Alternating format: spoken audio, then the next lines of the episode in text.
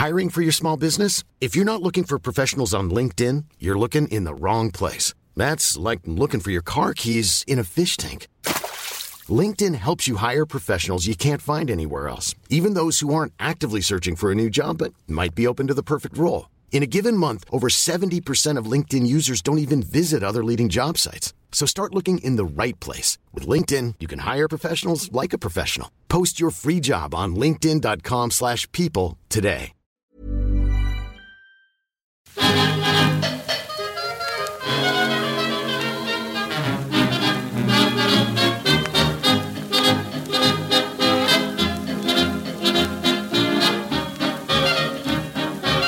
Muy buenas, amigas y amigos. Bienvenidas, bienvenidos una semana más al podcast Reload, programa sobre videojuegos que hacemos desde anightgames.com. Ha costado un poco arrancar el directo, un poco más de lo habitual. Nunca cuesta muchísimo, pero tampoco nunca cuesta nada. Hoy estamos bueno, con, con una cantidad de fatiguitas, yo creo que razonable. Pero Víctor ha terminado ya de comer su manzanica, así que estamos para empezar. Estoy para saludar, además de a Víctor, a Marta y a Óscar. ¿Qué tal estáis? Hola, Hola, Fer, buenos días. Buenos días. Una semana hace ya que salió el Elden Ring, ¿eh? ¿Qué semana? Se ha hecho What corta, ¿eh? Se ha hecho corta. No sé, yo, yo llevo, o sea, durante esta semana eh, he podido jugar de nuevo menos de lo que quisiera, pero aún así, jugar a Elden Ring es seguramente lo que más he hecho esta semana.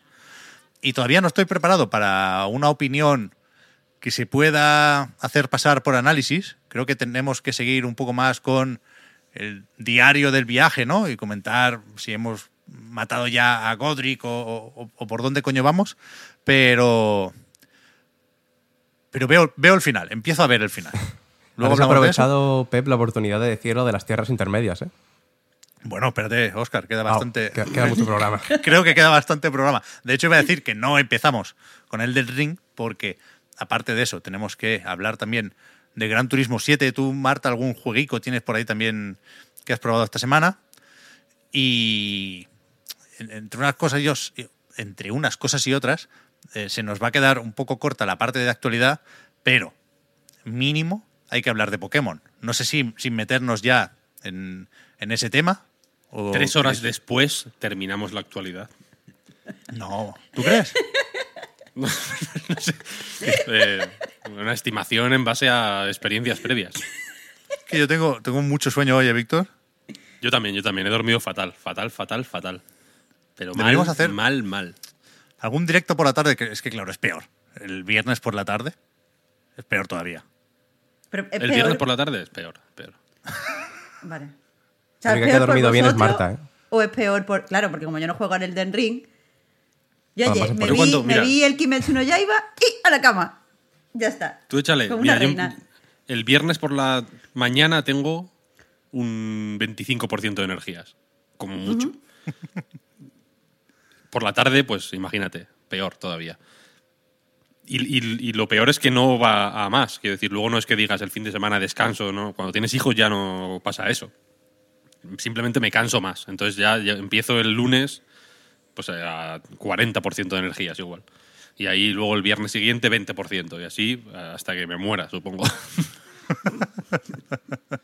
Yo tengo que contar lo que. Porque la semana pasada dejé un poco ahí en el aire lo de si me iba a llevar el portátil o no Claro. a León, toda esa historia, lo dejamos para luego, lo dejamos para el bloque Elden Ring. Es- o sea, no me ha salido, pero eso es lo que quería decir antes, Víctor, que te- la anécdota con la que empezar el programa hoy claramente era la de tu portátil, pero si cogemos carrería con eso ya nos, nos vamos a Elden Ring, con lo cual... Vamos a dejar en, la- en el, en el guion, si lo ves, hay un bloque que se llama Elden Week. Vale, La Elden Week, mm, ahí va a ser un poco batiburrillo. vale. Pero es verdad que volvemos a tener guion. Reload, Season 13, Episode 24. Y el primer punto, voy a... no os hago esperar ni sufrir más. Sin Pokecombates, el Tauros de Lidia se extinguiría. Pokémon Escarlata y Púrpura. Esto se anunció cuando? El domingo, ¿no? Era el Pokémon Day. El domingo. Día 27. Eso es. El, a el las día. 3 de la tarde fue. Eso es. El día de la Digimon Con, que creo que se, se va a quedar fuera, por desgracia. Pero que hay un nuevo Pokémon. O sea, se- está anunciado, saldrá a finales de 2022 para Switch, por supuesto. Eso lo, lo apartamos. Pero ¿cuán- ¿cuánto hace que salió el Arceus? Un, me- un- un Nada, mes y ¿no? medio. Un mes, cuando, Sí. creo que justo un mes cuando se publicó el, el directo. Sí, exactamente, porque sacaron el, el DLC, la expansión, eh, para celebrar también el mes, además del Pokémon Day. por eso, pero que se puede empezar a contar con el remake de Perla y Diamante, si queréis, ¿no? Si nos centramos en la saga principal, pero es imposible no pensar en Arceus, porque es el más reciente, porque es el más ambicioso y es el que más se parece a Escarlata y Púrpura. Ahora hablamos de la ambientación, que evidentemente es lo que nos puede dar más juego. Pero si intentamos hacer esto de una forma mínimamente profesional en tanto que mostrando interés por el juego. Hablabais, o se ha hablado, supongo, de, de una mezcla entre la fórmula tradicional del RPG y un, un poquito de, de Arceus, ¿o qué? A ver, todavía creo que hemos visto poquillo, poquillo, porque como no han querido también mostrar la región, solamente ha sido como las primeras imágenes del anuncio y tal, todavía no sabemos eh, exactamente cuánto va a tomar de Arceus y cuánto va a tomar de la fórmula clásica. Se supone que se va a ajustar mayoritariamente a la fórmula clásica porque las descripciones hablan de viajes y de visitar diferentes pueblos y tal, es decir, no vamos a tener eso de una aldea y salir al, al aire libre o a, yo que sé, al área abierta, como queramos decirlo. Pero también han dicho que, por ejemplo, en los pueblos encontraremos a Pokémon andando libremente. Entonces creo que eh, va a tener como la naturalidad esa que encontrábamos en el, en el Arceus, en las zonas abiertas, pero al final la historia y la estructura del juego se va a parecer bastante a lo que estamos acostumbrados, a espada, escudo y las anteriores generaciones. Es Y verdad lo que, que- Era, un, era un poquito abierto ya, espada y escudo, ¿no? Igual Sí. hemos hecho todos un poco más de esfuerzo del que tocaría para olvidar esa entrega, pero, pero quizá no hace falta irse a, a Arceus para encontrar los, los referentes aquí. Pero bueno, más Hombre, abierto el- al final era la, la la zona silvestre, ¿no? Luego realmente, Sí, a pesar de que podían ser un poquito más amplios los caminitos entre pueblos, al final lo único abierto era, era eso. Vale, vale. O sea, el- el- la estructura del juego era la misma que la de siempre, Claro. ¿no? De ir a. de pueblos, eh, La gimnasios, zona tal, salvaje, tal. Y luego estaba la zona salvaje, que era lo que era más abierto, pero bueno, el juego era bastante similar. A mí me molaría ver un poquito de cambio ahí, ¿sabes? O sea, que, que no se quedaran solo en. pues en yo qué sé, que la ruta 03 sea, tenga, o sea, que, que en vez de tener tres caminos, pues sea una esplanada, ¿sabes? Sino que jugaran un poquito con el flow del juego, porque Arceus a mí me parece la hostia, caretas fuera, mm, increíble, es un juegazo que te, que te- cagas. Eh, y me molaría, pues, joder, ver cómo han, yo qué sé, iba a decir, eh, pues, aprendido lecciones. No les ha dado tiempo a aprender ninguna lección, porque evidentemente este juego llega, lleva en desarrollo desde hace Claro. de- do- dos años, ¿no? Pero, o sea, que quiero decir que si hay, que si tiene algo este nuevo de Arceus, no será tanto una lección aprendida, sino que que tenían ya una idea no fija y que se estaban dirigiendo hacia allí y, y punto, ¿no? Pero, pero sí me molaría ver un poquito más de, de refrescón. Creo que la fórmula vieja pues qued- quedará guay para los remakes y tal. Y bueno, y que, y que mola, ¿no? Tiene su... es cute. Tiene su toque de nostalgia y de... Y de eso, y de, de- cosas así clasicota y tal. Pero que, que, joder, creo que le va a ir bien para porque los fans de Pokémon lo van a aceptar sin ningún tipo de problema y la peña que ya está un poco con la mosca detrás de la oreja, ¿sabes? Y que cada vez que sale un Pokémon nuevo tuerce el morro, pero es como, esto es lo mismo que hemos jugado siempre. Mm, Les, les sacan algo mínimamente distinto y, y seguro que se tiran a ello de, de cabeza. Yo creo. Creo que sigue habiendo Ah, ganas de Pokémon, quiero decir. Sí, yo he ido a comprobar Hombre, de todas que- formas la, la comunicación al- cuando, anuncia- cuando avisaron de, de esto, ¿no? Cuando anunciaron que iba a salir. Y hablan directamente de, de que es una aventura de mundo abierto. O sea, en la, en la comunicación oficial dicen que va a ser un mundo abierto. No sé si eh, lo van a plantear más parecido a Arceus de zonas distintas. No sé si no va a haber, eh, si no va a haber pantallas de carga o algo así, pero, pero desde luego algo muchísimo más abierto que, el- que la fórmula tradicional va a ser. Y yo creo que la fórmula tradicional ya se queda un poquito un poquito corta. O sea, en su momento me parece que, bueno, todos no, ¿no? Pero muchos de ellos han sido muy buenos juegos. Yo revisito de vez en cuando el Pokémon Esmeralda por ejemplo, pero cuando lo he hecho las últimas veces me ha costado. Me ha costado. Yo creo que es algo que, que ya no hay que pasar página de ahí, la verdad, y, creo que lo van a hacer con esto. Aún así, creo que, eh, bueno, es interesante hablar de si es mundo abierto o no, en qué grado será mundo abierto, si un mundo abierto eh, eh, autolimitado, en el sentido de eso, de pantallas de carga o de zonas entre las que una y otra tienes que hacer un viaje o cosas así, pero también creo que tendríamos que hablar en términos de eh, qué va a hacer con el combate, porque una de las cosas que a mí me ha, resultado más refrescante en Arceus es la forma en la que se plantea el combate en un sentido...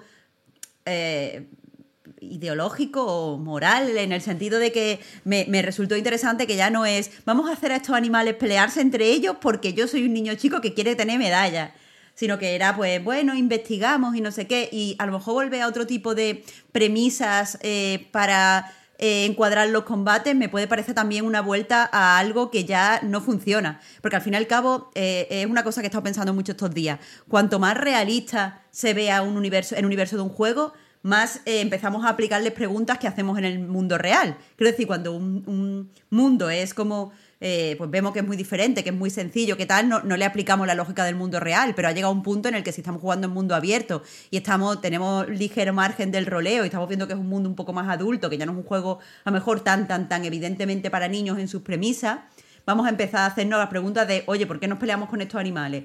Y creo que ya Pokémon se ve tan bien y los Pokémon hacen ruidos y se mueven y están ahí a nuestro alrededor, que a lo mejor hay que darle otra vueltecita a lo de hacerlo luchar por luchar. No sé si me estoy explicando. Pero yo creo que esa parte Sí, va a estar igualmente. O sea, al final, yo creo que parte de lo que se enseñó era, era la- no, sé- no está claro, ¿no? Pero parece que lo de lo que parecía la Sagrada Familia, que hemos Sí. hablado del tema de que, de que, bueno, que, que está ambientado en la península ibérica por lo menos, no sabemos si en España en particular, aunque en general hay muchas referencias. Había una flamenca en un cuadro, estaba el, mapa de la península. Eh, pero bueno, que está ahí la liga. Eh, probablemente lo sea, no, no lo podemos confirmar, pero es el típico edificio de Liga Pokémon. O sea que la parte de las hostias no, yo creo que no se la va a quitar nadie. Lo que hablabas de los combates, yo pensaba que le ibas a tirar más que por, por lo moral, que también hay que, hay que mirárselo, eh, por el tema de, de cómo entras a los combates. Eh, porque también eh, te- me saca un poco de los, de los anteriores lo de que siempre que entras a, a un combate como que te cambia totalmente el escenario de fuera. Si mantienen lo que han hecho en este de, de poder eh, moverte mientras combates, de que el fondo sea el mismo, aunque los Pokémon que haya cerca se, se alejen, ¿no? Eso también podría, podría refrescar un poquito. A mí ese rollo me encanta en el Arceus. Porque no siempre tienes que combatir, ¿sabes? O sea, el combate. Claro, claro. Sí. Puedes, puedes elegirlo, quiero decir. El, mm, el sistema de combate de Pokémon es guay y, funciona, quiero decir. O sea, es, es- funcional. Y prueba de ello pues será que hay que llevan 30 años ¿no? con, el mismo sistema de combate casi 1-1 desde el Pokémon rojo hasta hoy. Y- y funciona todavía, ¿no? Lo que igual no funciona son la, paciencia, ¿no? Que tenemos, que tenemos con él los que llevamos 30 años jugándolo. Entonces, el, el cambio, o sea, el, combinar... in- Es que incluso simplemente la- el flow o la dinámica de meterte entre la hierba como para ver qué hacen los Pokémon, de tirarles las Pokéball, de, o, de, o de tirar, o sea, de tirarles las Pokéball para capturarles o, o- o una con Pokémon para empezar un combate, toda esa historia. Eh, joder, le da un toque al juego muy, muy guay, muy dinámico. Y, y no digo que sea sí, que sí o sí tengan que cambiar todo el juego de arriba abajo para, eh, pues para adaptar estas nuevas entregas a, a un- a esta dinámica de Arceus, pero creo que es una buena oportunidad, simplemente, para, para ir más allá del tema gimnasios, que sí, que, que estará seguro, eh, quiero decir, no, no creo que a día de... O sea, no, no creo que se quieran eh, meter, siendo conservadores como son en Game Freak, en el embolado de mm, cambiarlo todo de arriba abajo de un día para otro, pero es una oportunidad para, para joder, pues para hacer el juego un poco más, eh, no necesariamente profundo, pero sí más extenso. ¿Sabes? Que aparte de los, como que es lo que han hecho en los juegos normales siempre, ¿no? Pues metiendo los concursos de belleza estos, los, mm, to- to- todas las actividades secundarias, digamos, que, que amplían eh, a lo ancho el, el mundo de Pokémon, Sí, tu- quiero y decir. tu relación con los Pokémon. Y tu relación con ellos no es solo, no son solo máquinas de matar, tu Pikachu no es simplemente exacto. una, una bestia con, con- con garras, ¿no? Sino que puede ser también, de pronto, mm, le puedes poner un tutú y ponerlo a bailar, ¿sabes lo que quiero Sí, decir? lo puede acariciar, darle pokelito, darle Claro. Sí, sí. puedes, puedes intimar un poco con ellos. Sé que así dicho de esta manera suena tonto, pero en el, cuando estás dentro del juego a mí me, me encantaba, vaya, peinar a los Pokémon, por ejemplo, ¿sabes? O sea, es un Mm. Claro. proceso que, que cuando tienes... No te digo que, que captures un ratata cualquiera y te pongas ahí a... a- no, el, el loco que captura ratas y se pone como a, a peinarlas, ¿no? Y a ponerles eh, y a darles caramelos Como pero con tu, con tu equipo mola. Por- aparte tiene te dan yo creo, creo que te daban buffs, ¿no? Como que si les peinabas igual Sí. tenían más velocidad o vete a saber, o sea, como que eh, aparte del rollo, pues eh, no sé cómo decirlo, mm, de ambientación o de, o de inmersión en el mundo de bueno, estos estos, estas criaturas están ahí, ¿no? Aun- Aunque las lleves en el bolsillo en las bolas estas, mm, tienen una presencia y, y- y creo que los juegos principales siempre han intentado mucho ampliar esa presencia. En, el- en los Let's Go, poniéndolos a acompañarte, por ejemplo, quiero decir, Mm. en el Arceus claramente quieren, quieren darles una presencia más grande, ¿no? Con la, la granja esta que hay, no sé, no- recuerdo- el rancho. En- y entonces creo que, que con todas las oportunidades que tienen ahora, creo que es un momento perfecto para, para plantear un- alguna cosita más, ¿sabes? Y para, que, para hacer que la historia sea un poquito más compleja, como los, los de. como en blanco y negro, Blanco y negro. ¿no? Que de pronto había como unas paranoias al final que, te- que eran la hostia. A mí Sí. eso me encantaba, vaya.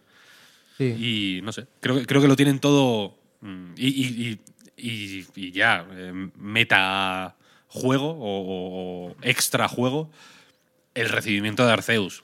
mm, Pues en fin, eh, mm, pejiguerías aparte, creo que ha sido súper positivo, vaya. Eh, incluso a Peña que no lo habrá jugado le habrá parecido bien la decisión de pues hacer algo distinto, un poco más nuevo o de innovar un poquito. Así que creo que es una oportunidad fenomenal, vaya. Y a nivel eh, argumental, a nivel de la relación que tienes con los Pokémon y lo que planteaba Marta, que es lo que se, se- lo que suele sobrevolar a Pokémon de lo ético-moral, de, de tenerlos ahí, hacerlos luchar y que al final sean, pues eso, máquinas de matar más que otra cosa. Sí que de vez en cuando se tienden a plantear eh, un poquito esos, esos dilemas, pero yo creo que siempre lo hacen con bastantes contradicciones. En Leyendas, eh, Claro. Arceus mismo pasa todo el rato y al, mi- y al mismo tiempo es una cosa a la que yo creo que estamos más o menos acostumbrados a que haya contradicciones. Ya ni siquiera, lo, ni siquiera me parece mal, ¿no? Lo veo hasta, hasta normalizado y parte de, de lo que propone. Yo creo que mm, van a volver a, a intentarlo con este. Va a volver a haber contradicciones seguro, porque yo creo que no pueden escapar de, de ahí. Pero con el Leyendas yo creo que han sentado también más bases de, de este tema, ¿no? Y creo que van a, sea, van a intentar... Puede ser, también. o sea, quiero decir, contradicciones puede haber como las hay en el mundo real, ¿eh? Sí, sí, O sea, claro. Me refiero, tú puedes ver Babe, el cerdito valiente, y enternecerte, porque es una historia fenomenal, peliculón. Y nada más que acabe, pues te puedes comer un lomo queso. ¿sabes lo que Sí, sí, decir? Y, y- y- o sea, es la situación de la gran mayoría de la peña. Claro, quiero ta- decir. también en parte por eso digo que, que- que yo creo que es inevitable que, que ocurra. Y, y por eso hasta tiene sentido. Sí, sí. Yo creo que sigo siendo hater de Pokémon. No porque no quiera moverme de aquí, sino porque he jugado muy poco a leyendas Pokémon Arceus, que es el que en principio podría hacerme cambiar de opinión. No me desagradó lo que jugué, pero tampoco me pareció una super revolución. Fantástico. Entonces, fantástico. Que, no, no, no, lo quiero, lo quiero jugar, ¿eh? Lo quiero jugar. Pero ahora no hay, ahora no hay tiempo. Pero de entrada me sorprende un poco, y, y tampoco he tomado el pulso de una forma súper intensa, ¿eh? Pero me sorprende el, el buen recibimiento, ¿no? Creo que están los ánimos más o menos arriba. Creo que no hay nubarrones sobre el anuncio de Pokémon Escarlata y Pokémon Púrpura. A pesar de que yo, desde el desconocimiento, ¿no? No, no lo veo tan, tan, tan distinto a otras entregas o otras propuestas dentro de la franquicia que sí suelen recibirse un poco peor. Pero más allá de eso, eh, insisto, desde una posición cercana a la del hater y eh, al mismo tiempo no queriendo buscar Gresca aquí, me voy a ceñir a, a- a- a lo básico cuando se habla de un Pokémon. ¿Qué versión vais a comprar y qué inicial vais a elegir? Púrpura. Púrpura, Púrpura por supuesto. Quiero decir, eso ni se pregunta. Púrpura. Esto ya esto es guerra civil, esto va a en guerra civil. Pero- Por supuesto. Yo también púrpura, pero ¿realmente es monarquía o república? ¿Creéis que es consciente la, la, la- Yo creo, la que, yo, dualidad? creo que sí, yo creo que sí. Se lo, van a, se lo van a preguntar, ¿eh? Se lo van a preguntar. Y van a decir que no, que ha sido casualidad.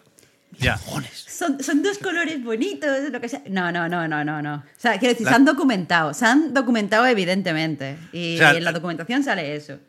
Por los colores, bueno, no lo sé, vale, puede ser casualidad, que lo dudo, ¿eh? Yo La también- que- tipografía de la, Eso del es, nombre. la escarlata es totalmente nobleza. Sí. La tipografía esa. Y la otra, la, la de púrpura, no le veo una intención tan clara. Púrpura es república, tío. Como, como no va a ser como. Quiero decir. ¿La tipografía monarquía republicana? y repu- no, la tipografía, no, el color. Vale, por eso te digo, que, que con los colores puedes empezar a sospechar cosas.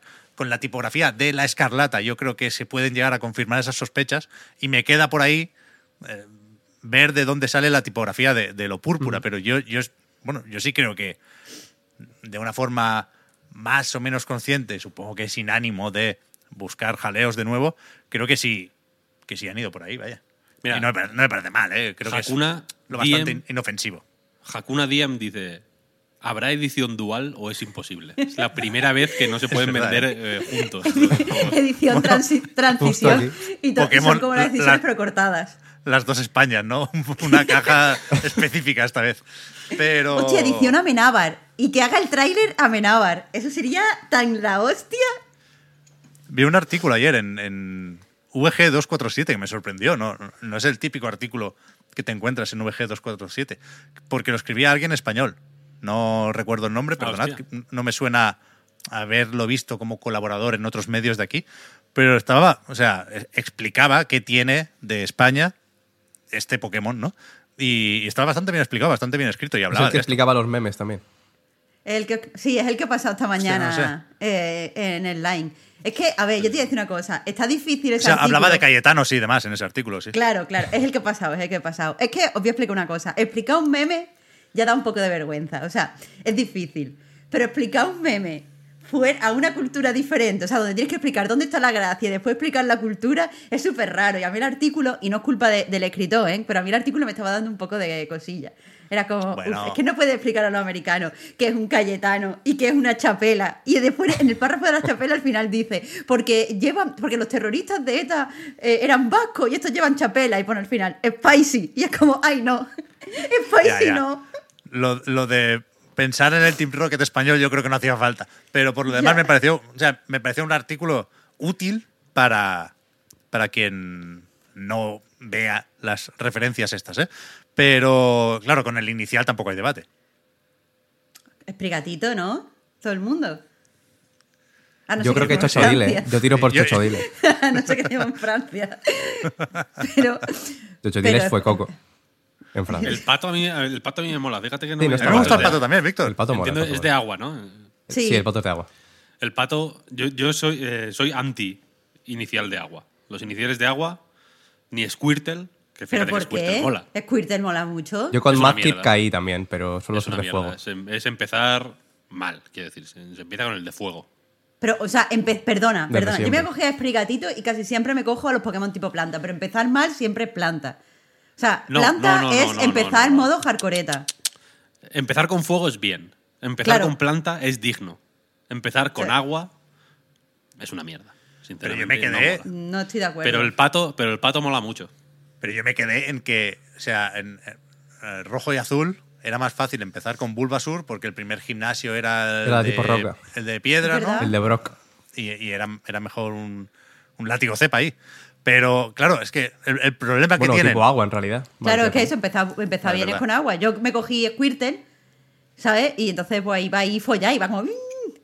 Pero es eso, el, el- el pato Cayetano yo creo que está bien. Fue Coco, está muy bien.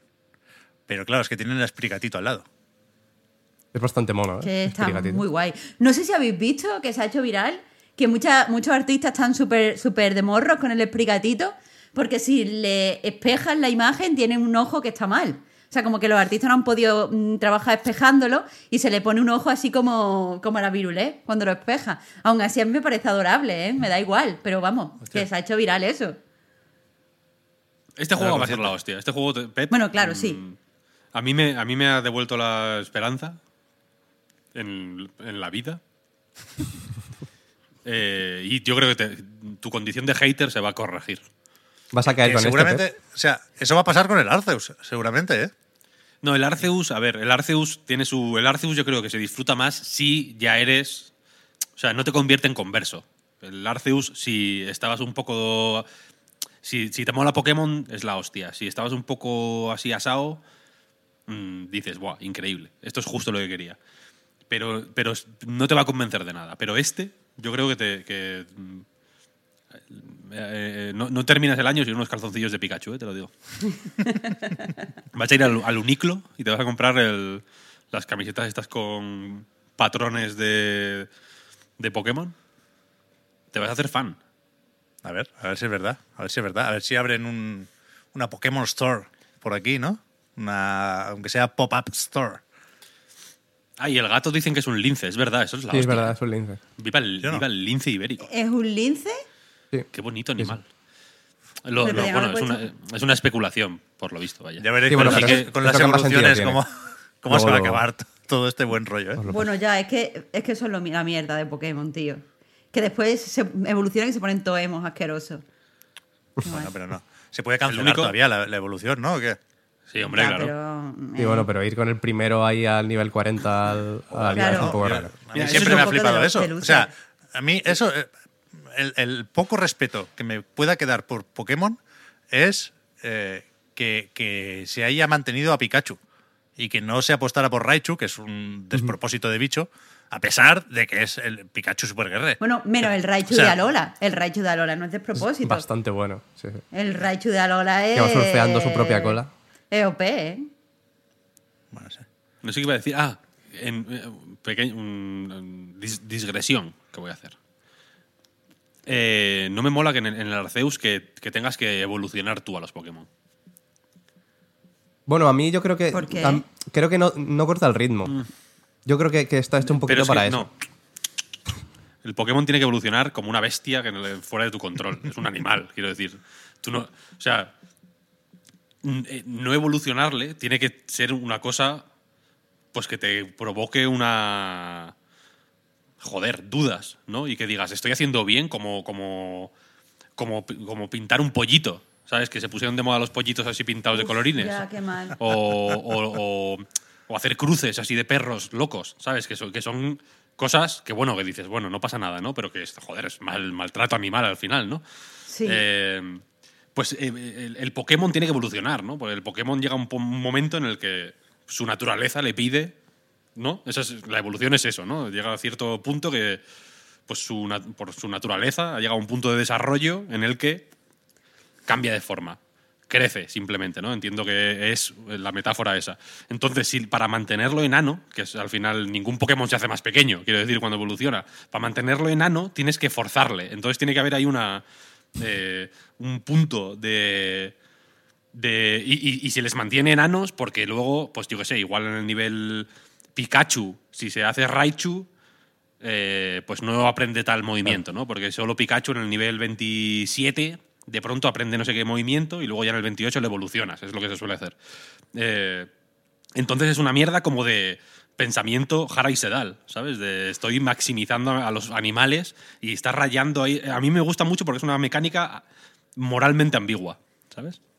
Es cierto, es o sea, tienes toda la razón. Me da mucha pena pensar en esos términos y ya me estáis jodiendo otra vez Pokémon. Pero, pero, no, no, no, ya que estamos en Pokémon, digresiones. te, lo, le estamos, te lo estamos, eh, te estamos añadiendo matices, lo estamos haciendo mejor todavía. Bueno, no quiero esos matices porque me dan mucha pena. Pero, pero, ya que, ya que has empezado una digresión, te digo que este- esta digresión precisamente cierra todo lo que sería e- el temita, porque decía Pep que no íbamos a hablar de Digimon, que fue la Digicon el, el día del Pokémon Day donde se emitió en directo, pero te voy a decir que, lo- que en Digimon, que a mí me parece también, ¿eh? superior a Pokémon, se lo montaron Sí. mejor, se lo montaron mejor porque los Digimon evolucionan, Ultra Digi evolucionan y lo que sea, pero después vuelven a ser chiquitos. Así que siempre se mantienen cute. Ahí se lo pensaron Mm. Eso mucho verdad. mejor. Eso es peor, eso es peor, eso es peor. Pokémon No, es mejor. porque. Hombre, Bueno, eso ni se cuestiona, ¿eh? Que yo me Pero- fumé Digimon en su momento también, ¿eh? Digimon es increíble, tío. Pero. un ¿Pero poco qué? flipado de más. Eso, sí, encuesta en el chat, es verdad. Voy a hacer una encuesta en el chat, esto no puede quedar así. Mira, chat, no me falléis, no me falléis porque Digimon es mucho más coherente y tiene, tiene juegos para todos los gustos y tiene series para todos los gustos y de todo. Yo qué Los sé. fans de Digimon van bastante locos en general. Yo creo que puede ganar Digimon, ¿eh? Lo, lo de que evolucionen en metal, lo que sea, el metal. Ya, mira, le- yo no te digo que sean bonitos. Yo no te digo que sean bonitos, que de repente tiene un, un- perrete adorable y de repente es un puto dinosaurio con dos pistolas. Que yo entiendo que eso no tiene sentido. Y ¿Habéis está visto mal moralmente. de la Digivolución en portugués? Que parece como que se está atragantando mientras lo, mientras lo dice. Lo, lo tengo que encontrar y os lo pasaré. Pero vamos, eso, que, que tú tienes cualquier tipo de Digimon que te parece cute. Evoluciona para ayudarte eh, en un combate, pero después vuelve a ser cute. Tienes los mejores de los dos mundos. Un puto perro con dos pistolas y un peluchito. En no el puedo chat la gente ha visto el vídeo. Ahora mismo, lo siento. Yo no, yo no, me, o sea, no me puedo tomar en serio Digimon. Ya verás cuando salga, eh, lo- ya verás cuando salga Digimon. Survive y esté bien. Y siempre me ha sorprendido mucho el, el interés y el hype que hay por ese juego. Pero. Más allá de su momento y su lugar, nunca he entendido a Digimon. Pero bueno, supongo que me falta, me falta calle, me falta calle ahí. No, No, ahí pues te has metido en un problema, Per. Sí, sí, lo sé, Prepárate lo sé. para, no, prepárate pues, para bueno. la campaña de acoso y derribo. Que a mí me gustaban el Garurumon y demás, y a mí me gustaban. Pero. Hijo de su tiempo, hijo de su tiempo. Bueno, vamos a pasar al siguiente tema. Sí, Vale. sí. Aquí pone, eso te lo quería preguntar, Víctor. Caldero de noticias, dos puntos variadito semanal. Yo no, yo no, no sé qué más hay que comentar de esta semana. Ah, pues a ver, se puede comentar eh, que, lo de que Babylon's Epic, Fall. que Epic ha comprado Bandcamp. Ya me dirás tú. No, pero se puede comentar, fíjate, que. eh, mira, os voy a decir. Eh, hablando de Bandcamp, no sé si la- la compra se ha hecho efectiva ya. No lo sé, supongo que sí. El otro día el jefe de Bandcamp publicó un mensaje diciendo que todo bien. Bueno, mm, como fuere. Eh, hoy mismo ha publicado Chrome County un disco nuevo. Se llama Radiance y está en chromecounty.bandcamp.com. Es, es amigo mío, así que le, estoy haciendo spam. Me parece muy bien. Me parece muy bien. Pero ha habido otras noticias. Es que yo- pff, hay una Babylon's cosa. Fall, a ver, ¿qué pasó ahí? Yo creo, que- yo, la noticia es que Babylon's Fall hay 500 personas jugando ahora mismo. ¿Cuánta gente estaba jugando en Steam al Elden Ring cuando salió? Casi 900.000. 890.000 igual el fin de semana. Sí, sí.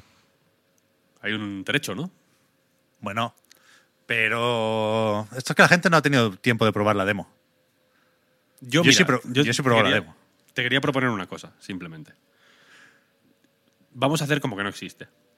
¿Qué va? Para mí, para mí, Porque me lo he el comprado. último- cuando alguien me diga el último juego de, Lo tiene ahí preparado. vale, bueno, no pasa nada. Y no lo, pasa lo tiene nada. con el plástico, plástico demostrando eh, la veracidad de las noticias que estamos contando. No ha jugado ni el Tato, no ha jugado Pep. No, no, mira, se le acaba de quitar el plástico. Mira, mira, lo tengo todo aquí. Las recips. Ah, Y no lo ha jugado. Brillaba mucho, no lo ha jugado. No lo he jugado, pero porque jugaba la demo. O sea, ¿para qué voy a meter el disco si con la demo puedo estirar? Cuando no me deje progresar la demo, hago el cambio. Pues se mantiene. Eso es Ya verdad, veo. para no gastar el disco, ¿no? Claro, he jugado dos horas a la demo. Y eso, eso, eso que me llevo.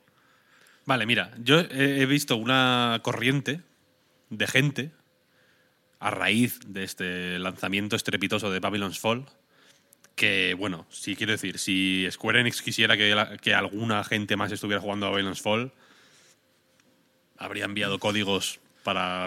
No a mí, quiero decir, pero a IGN, ¿no? A- o a ya- Vandal ya te- o lo que sea. Ya te lo dije que no mandarían. Eh, y no lo han hecho. Pero hay mucha gente que está aprovechando esta, como los buitres que son, para Dilo, dilo, decir, para decir, "Mm, a ver si chapan ya, Platinum, a ver si chapan ya. Hace dos semanas, Platinum Games lanzó uno de los mejores juegos del año. Ahí Sol Cresta está, ahí está. si queréis, si queréis fijaros en lo malo en vez de en lo bueno, es vuestra culpa, no la mía. Yo estoy gozando solo cresta como un cerdo. Si no queréis hacerlo, si no queréis ver lo bueno, que hay en los demás, esto ya es. Quiero decir, ya no estoy hablando ni de Platinum, ahora estoy hablando de la- puta no. vida. Si no queréis, si no queréis ver lo bonito que os rodea, Sol Cresta no lo ha jugado ni el tato, dice Ferifo. Me la pela. Si no queréis, si no queréis eh, abrazar lo bueno y bello que os rodea y preferís refocilaros en lo, en lo feo y en lo negativo, Lo de que cueste 40 Pero- euros Pero yo si creo que vosotros influye decís también, ¿eh? Cuatro veces a la semana que habéis echado para Platinum. ¿Pero qué estás diciendo? pero lo nosotros lo decís decimos, vosotros. nosotros lo decimos desde el cariño. Ahí está.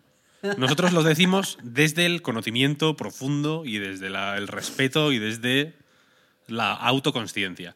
Sí, para no y lo acabar decimos, peor, ¿no? y es un poco, a ver, es un poco, ¿cómo, se- cómo se dice? Sparring. Esto cuando... Para picar, para picar. Es un poco, eh, Camilla, cabrón, a ver si cerráis, ¿no? Porque sabemos que se enciende como en el bayoneta. Está, quiero decir, yo lo sé porque Camilla añadió a Bayonetta una mecánica eh, basada en su propia forma de ser, que es que si bailas delante de los enemigos, se enfadan, ¿no? Se ponen rojos ahí, "Eh, cago Dios", y se ponen como. van más rápido, dan más fuerte, tal. Entonces, nosotros es un poco eso. Es como, Camilla, inútil, Babylon's Fall, vaya mierda, sacado, tal. Y él, se pone eléctrico, en plan, me cago en. Y, entonces salen los juegos mejor. Eh, entonces. Entonces, eso. Es un poco, ya digo, es pues entre amigos, ¿no? Cuando entre dos amigos eh, se dan así un pu- como un puñetazo así en, la- en el brazo, que se hacen así, eh, gilipollas, tal. Que es, como- es una cosa, bueno, que desde fuera igual parece mala, pero desde dentro. Yo sé que Camilla lo, lo- e Inaba, Camilla e Inaba, que son nuestros amigos, los, co- nuestros colegas de Platinum, lo entienden. Ajá. Claro. Platinum lo mejor, vaya. Platinum lo mejor. Platinum lo mejor. Babylon's Fall, que salió mal, yo qué sé. Que Escúchame, que- ¿eh? Tú no has hecho nada mal nunca, Marta. ¿Y tú, Oscar? No has hecho nada nunca mal. Pero. Y vosotros en el chat no habéis hecho nunca mal. Nunca os habéis tropezado. Nunca se os ha quemado la tostada. Babylon, Babylon's Fall bueno no es. Pero. Pero bueno cosas, ¿eh? tampoco. Tiene cosas. Eh, Tiene cosas. Yo estoy con ganas de jugar. O sea, de verdad, no juego más a Babylon's Fall porque tengo un crío de un mes que no me deja casi ni jugar a Elden Ring. Lo poco que puedo lo hago con ese, ¿eh? Pero no sé si la semana que viene podré hablar de cualidades redentoras, lo dudo. No, no, no me atrevo a recomendar Babylon's Fall a nadie y está la demo para quien quiera arriesgarse un poquitín. Pero tiene cosas. No es, no es la nada absoluta que nos pareció en la beta, Víctor. Está muy mal, es un despropósito. Yo yo Sentido no, no no lo tiene. No, no tiene ningún sentido. Es un juego que debería haberse cancelado hace unos meses. Pero tampoco es la nada absoluta. Y en a- cualquier caso, voy a, no voy a comprobarlo. ¿eh? lo, lo más importante es que esto no, no, no tiene nada que ver con Bayonetta. Bayonetta está a salvo. Va a ser la hostia, Bayonetta. Si es que Y- quiero decir, Y lo que pasa con los haters de es Platinum espectacular. es que han caído en la trampa del capitalismo y no lo saben. ¿Por qué? Eso es verdad. Eso es verdad. Porque ahora están en el puto mainstream. Antes el Dark Souls era, era el carnet de gamer. Ahora es el puto mainstream, el Den Ring. Hay casi Tal un cual. millón de concurrentes en Steam. Bueno, enhorabuena. Saluda a los Tark, ¿sabes? De mi parte. Un millón de moscas no pueden estar equivocadas. Entonces, Sol Cresta. No es precisamente no es mainstream. Pero bueno. Os, os reto, os reto, haters. A jugar al Habéis Sol dado Cresta. argumentos buenísimos. Las- Pero es que el esto Sol sí- Cresta vale Increíble. 40 eurazos. Esto Es que es- solo esto sí- entrar A ver, al- no, los al Sol argumentos son Cresta. los siguientes. Bueno, y los 80 argumentos en son los físico, vaya, no siguientes. pasa nada. Número que se ha picado el Efectivamente- Víctor, se ha picado aquí el Víctor. Efectivamente, Platinum Games está atravesando un momento complicado, malo, Mm, por muchos motivos. El- la industria del videojuego no que en cierto momento parecía que les abrazaba de alguna forma, ¿no? Y que, y que les y que les consideraba casi como el el 5J de los videojuegos. Ahora ya no, ahora mismo pues se benefician otras cosas, se benefician unas ciertas cosas que ellos no saben hacer y que sin embargo con voy, voy a decir con toda la buena voluntad del mundo, vaya, se empecinan en intentar hacer. Por ejemplo, juegos de móviles. No sabéis, lo siento. No lo hagáis. Ya lo hicisteis una vez, salió mal. Juegos como servicio. Mm, os cancelaron el que estabais haciendo y, habéis insistido con, con otro, que es una puta mierda igual, peor. Ya está. ¿Qué se les da bien? Pues cierto tipo de juego que cierta familia de juegos en las que caben desde Bayonetta o Wonderful 101 hasta Vanquish o Sol Cresta, que son juegos muy distintos. Uno es de tiros, otro es un eh, hack and slash, otro es un arcade de, corte retro. Ahí está, ole, cerecita.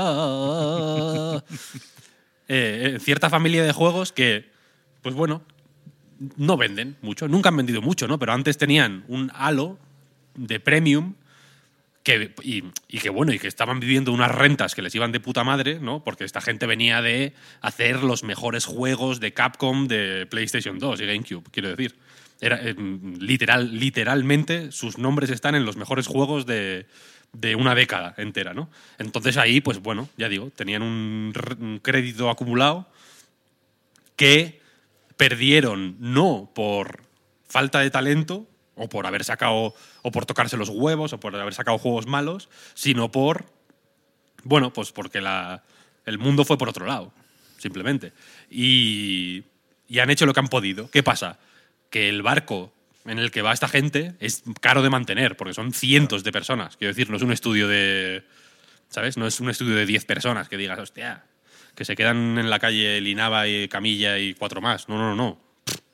Son dos oficinas con 300 o 400 personas en total. O sea, es una, es una puta barbaridad. Entonces, para mantener todo esto, joder, pues hace falta.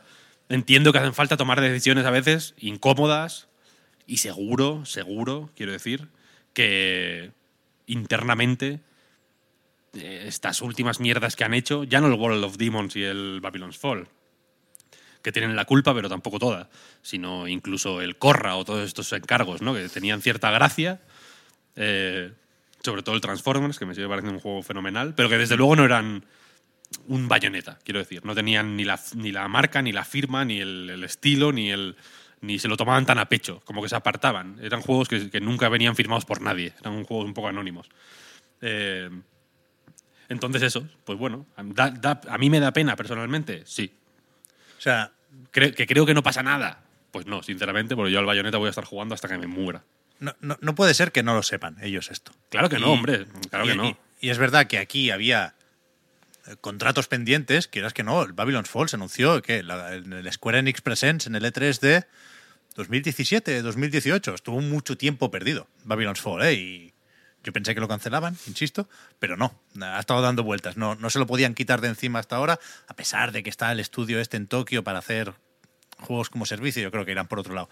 Pero yo creo que tiene que. O sea, Babylon's Fall es un punto de inflexión. Una cosa es pegártela con el Wonderful y con la cabeza bien alta, y otra es. O, o con el Sol Cresta, que al final no hace mucho ruido y por lo tanto tiene una importancia relativa. Pero lo de Babylon's Fall yo creo que es un punto de inflexión. Tiene que serlo. Para, para, Platinum, que es lo que me importa, y para Square Enix, que me da un poco más igual, pero que es una puta broma de editora cuando se pone a hacer estas cosas, tipo Avengers o tipo Babylon's Fall. Pero, pero, Capcom, pero. Capcom. Que tendría, que sacar los juegos de Platinum Capcom y no Square Enix. La semana que viene yo, yo voy a hablar de este juego como, se habla de cualquier otro. Quiero decir, va, a tener su espacio en la miniatura del reload. mi intención es analizarlo, vaya, no me he comprado. o sea, me lo he comprado un poco por coleccionismo, pero muy poco por hacer la broma. Yo me lo voy a pasar este juego, ¿eh? Y la semana que viene os cuento. Correcto. Pues venga, pasamos al siguiente tema. Tiene que ser durillo, perdonad la reflexión, como desarrolladora. Y más si. O sea, Platinum tiene por huevos un punto de inconsciente, pero también tiene un punto de orgullo. y lo el mensaje de Innava cuando se convirtió hace unas semanas en presidente y CEO de la compañía, joder, era un poco mm, discurso, ¿no? En, lo de volver a los orígenes, el, discurso de, este, de los cojones del lustro que no se pierde tal y cual. Y tiene que ser turillo, a eso iba. Ver que tu editora no quiere mandar tu juego porque sabe que es malo y quiere que los medios no hablen de él y que llegue el lanzamiento, que fue ayer, por cierto, ni siquiera es hoy, eh, sin, sin críticas. Con una demo, tampoco están engañando a nadie, pero o sea, lo dan por perdido completamente. Completamente. Sí, sí, este juego lo han tirado debajo del tren, allá. Pero bueno. Lo han tirado a los lobos. Ya no, ya, ya no hay nada que hacer. Mira. Cuanto, cuanto menos, cuanto menos eh, pensemos en él, insisto, mejor. Fíjate, y, y ahora vamos con el Den Ring, ¿eh? creo que es lo último que nos separa de las tierras intermedias. Eh, hablando de demos, a- ayer nos, nos colaron la del Kirby, por sorpresa. y la Eso está tierra en el guion, olvidada. eh, ojo. Ojo, Pepe, tiene, ¿tú tiene tú titulillo. estás pasando del guion hoy? Tiene Ya, titulillo, pero me gusta, me gusta que esté ahí, me gusta que esté ahí. Nintendo en bolas, ¿has puesto? Nintendo en bolas. Ki- Kirby y la tierra olvidada, entre paréntesis, demo. ¿La habéis jugado entera? Si no, Demo es cortita. de- Sí, de es demonio. cortita. Está bien. Es la hostia. Es la hostia. La hostia, hablad, o sea, hablad vosotros que yo, sea- voy a ensalzarla mucho. Yo, yo, te- yo tengo dos, dos líneas. La primera, se puede saber cuánto le ha costado a Nintendo un juego escuchando la banda sonora. Hay una, un puto tema en, en toda la demo. o sea, que Bastante se repite bueno. como... Buah, no. A mí no me parece muy mala la música. A mí me parece bastante bueno. La música mala, el, el sonido en las cinemáticas de cárcel. Eso Pero es como, o sea, el, el Yoshi, el Crafted Wall, por ejemplo, también tenía un- una, una pieza musical que se repetía durante las horas que tú le quisieras dedicar al juego y con eso puedes calcular un poco cómo va a ser el, el resto de la aventura. ¿no? A mí me parece un juego guay, ¿eh? me, me parece un, un- un Kirby con, todo lo que eso implica. Y creo que las comparaciones con Mario Odyssey tienen que acabarse ya. Porque hasta ahora han servido para inflar un poco el juego, guay, le ha venido bien. Hemos llegado a la demo con un interés que no había en, en Kirby's anteriores, pero a partir de aquí, esa comparación en concreto solo le puede hacer daño a Kirby, porque no tiene nada que ver. Nada que ver. Es un juego bien, blandito. Te diría que para niños, si no pensara que alguien se me puede enfadar, pero lejos, muy lejos de un Mario Odyssey, ¿eh? Lo que hablábamos el otro día del direct, muy lejos. ¿Tú piensas que si alguien se enfada de, porque dice que es un juego para niños, posiblemente el que se enfade sea un niño de tres años? Entonces le puedes matar de un puñetazo. Pero, a ver, yo o- os lo dije ayer, o sea, ahora, ahora hablo de la demo, pero ya que ha dicho eso Víctor, os lo dije ayer que yo me le estaba dando vuelta sola, eso de que lo, o sea, lo, lo difícil eh, se, se alabe y algo porque sea fácil se critique o se diga que sea para niños. Yo creo que hay adultos que disfrutan con los juegos fáciles porque lo que quieren es un espacio fácil y rosita para perderse un poquito y eso se lo va a dar a Kirby. No tienen por qué ser, no tenemos por qué infantilizar a esos adultos que no quieran un reto en su juego, ni tenemos claro, que claro. despreciar un juego porque sea fácil. Mi problema con la demo eh, es que eh, yo sí que iba un poco con, vale, no va a ser el Mario Odyssey así en mayúscula, pero va a ser la versión de Kirby de Mario Odyssey. O sea, eh, lo que yo esperaba básicamente es que el juego fuera sencillito, pero que después tuviera como una capita de secretitos Eso para que es. yo volviera a las pantallas. Lo que pasa es que yo me jugué la demo y ya del tirón me conseguí el 100%, eh, por ejemplo, de todos lo- los espacios que, que visité. Y entonces es- eso me jodió. Yo, por ejemplo, hay un momento en el que te dice, en la demo, eh, encuentra cinco tulipanes rojos. Yo pensé como, Sí. vale, llegar al final va a ser sencillo y voy a estar probando cosas y va a ser agradable, pero si yo quiero autoponerme ese reto de encontrar los tulipanes rojos, entonces va a ser más difícil. Pero es que los tulipanes rojos te están dando en la puta jeta todo el puto día y eso me da coraje.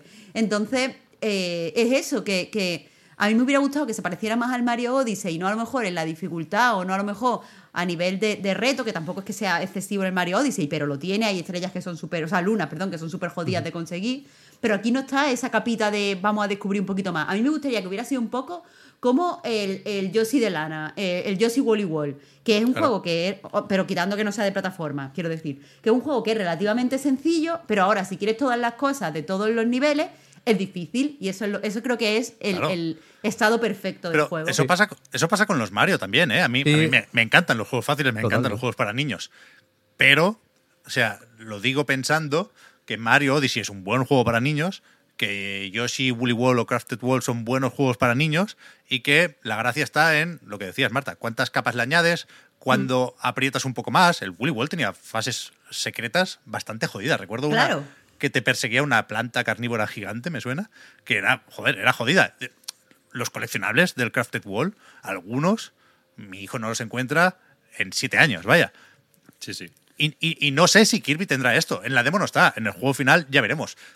Tengo motivos, pensando en Epic Yarn y compañía, para pensar que no, que, que Kirby, por alguna razón, que, que- que ayer lo comentábamos, no tengo muy clara, Nintendo no lo quiere sacar de ahí, cuando yo creo que no, no perjudicaría su popularidad, ¿no? O sea, Mario es muchísimo más popular que Kirby entre los niños, siendo más complejo y entre otras cosas por ello mejor, en, mi opinión, ¿eh? Y me sorprende, por ejemplo, que no haya, mira, lo que hablamos el otro día, una reflexión tonta que parece que estoy obsesionado con el puto direct del otro día, pero de verdad que no, que vuelvo constantemente a él sin querer, pero que pensando en lo de las pistas de, del Mario Kart 8 Deluxe, que son de- del juego de móvil, estoy jugando bastante, muy a mi pesar, de nuevo, a Mario Kart. Tour estos días, y es, y es que son, son de ahí las pistas, vaya, son esos assets, son de ahí.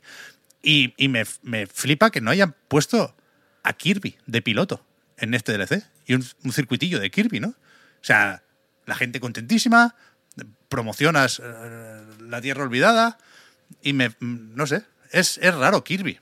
Vale que es HAL y que no es el estudio más interno de Nintendo. Pero hay un punto raro en Kirby. Mira. eh, Espera, bien- por acabar, Víctor, con, con-. Si quieres, Dale, acabo yo con lo regulero. ¿no? Lo que, en realidad es insistir un poco en lo que comentaba Marta, que también lo hablábamos ayer por el, por el line. Es que en general esto de las dos capas están en casi todos los juegos de Nintendo, vaya, ni siquiera Mm. eh, necesariamente o Mario, Yoshi y Kirby. En general suele estar ahí. Y a mí me, me parece razonable que la capa básica sea esta, ¿no? La de que sea fácil de tirar para adelante, hasta- el Mario Odyssey. Sí, al final coger las lunas necesarias para avanzar por el juego y para que se te recargue la nave y poder pasar al siguiente mundo, eso es tirar hacia adelante, básicamente. Lo que vas hasta, hasta el jefe en línea recta prácticamente, o no en línea recta, pero el camino suele estar bastante bien marcado, ¿no? A pesar de que es más o menos zonas abiertas que te puedes desviar un poco. Pero aquí no hay, no hay luego la segunda capa que sea en Mario Odyssey, que lo pongo por ser el ejemplo más con el que se comparaba, pero no por el hecho de que se compare a nivel mecánico, sino porque nos pilla más cerca y es más fácil, ¿no? Eh, que luego están las lunas escondidas, precisamente, y aquí no hay nada de eso. Comentaba también ayer el ejemplo de, de lo del cono, no sé si habéis jugado la, la demo, para los que no la hayáis jugado, eh, pues puedes coger el cono que básicamente hace como un taladro en el suelo. Y te marca muy evidentemente cuando hay una grieta, que es uh, pues, un buen punto para, pues, para coger ahí, coger el cono, coger, la grieta y romper totalmente el suelo o lo, que, o lo que tengas que romper, o una tubería o lo que sea. Y el problema es que solo hay de esas, ¿no? Yo creo que el sentido estaría en que de vez en cuando alguna no te lo marque explícitamente, pero que tenga sentido por algo, ¿no? Porque es justo algo en el centro de un cúmulo de cosas, ¿no? Este tipo de, de movidas de game design que son más o menos evidentes para que el jugador lo entienda. De Yo hecho, en la que la- demo que las hay, hay las partes ¿eh? así. Claro. Pero en, en la Creo demo hay partes donde yo creo que no te la deberían haber indicado. Hay cierto momento en el que hay un enemigo que es como una tortuga que lanza la cabeza y te come y estás en un sitio estrecho. Creo que hubiera sido más divertido si tú descubrieras que ya que tienes el cono puedes taladrar y entonces te pasa por encima la, la tortuga. Creo que A mí no me parece mal eso, ¿eh? interesante descubrirlo yo. Pero es, un juego para aprender. Yo cuando digo que es, que es para niños, no es porque yo no lo quiera, es porque es un juego con el que aprender a jugar. Que me Sí, sí, sí. Por, por eso, por eso digo que esa parte, esa parte no hay que quitarla de ahí. Por eso digo que la parte, es la, esa capa tiene que estar. Y yo creo que está en todos los juegos de Nintendo y, y tiene sentido que esté. Pero no por existe por el momento en la prueba, que ya decimos, luego, no sé si habéis visto algún avance, pero en general hablan de que el primer mundo han podido jugar un poco más, no sé si mucho más que lo que se juega en la, en la demo, será el doble o poco más. Eh, hablan de que al final el primer mundo, que es lo que se ha jugado también ahí, es tutorial. A lo mejor después de, después de eso deja de, Mm. A deja ver, de proponerlo así. Y tampoco tenemos que ser injustos y juzgar la parte por el todo, quiero decir. Está que, claro, está claro, está claro. Es. Que, que seguramente no sea tan difícil como Woolly World, ni como Crafted, Crafted World, que, que era un puntito más fácil, pero también tenía sus cosas escondidas y tal. Pero a mí me ha encantado de la demo, primero, que es una experiencia súper relajada, pero que tiene.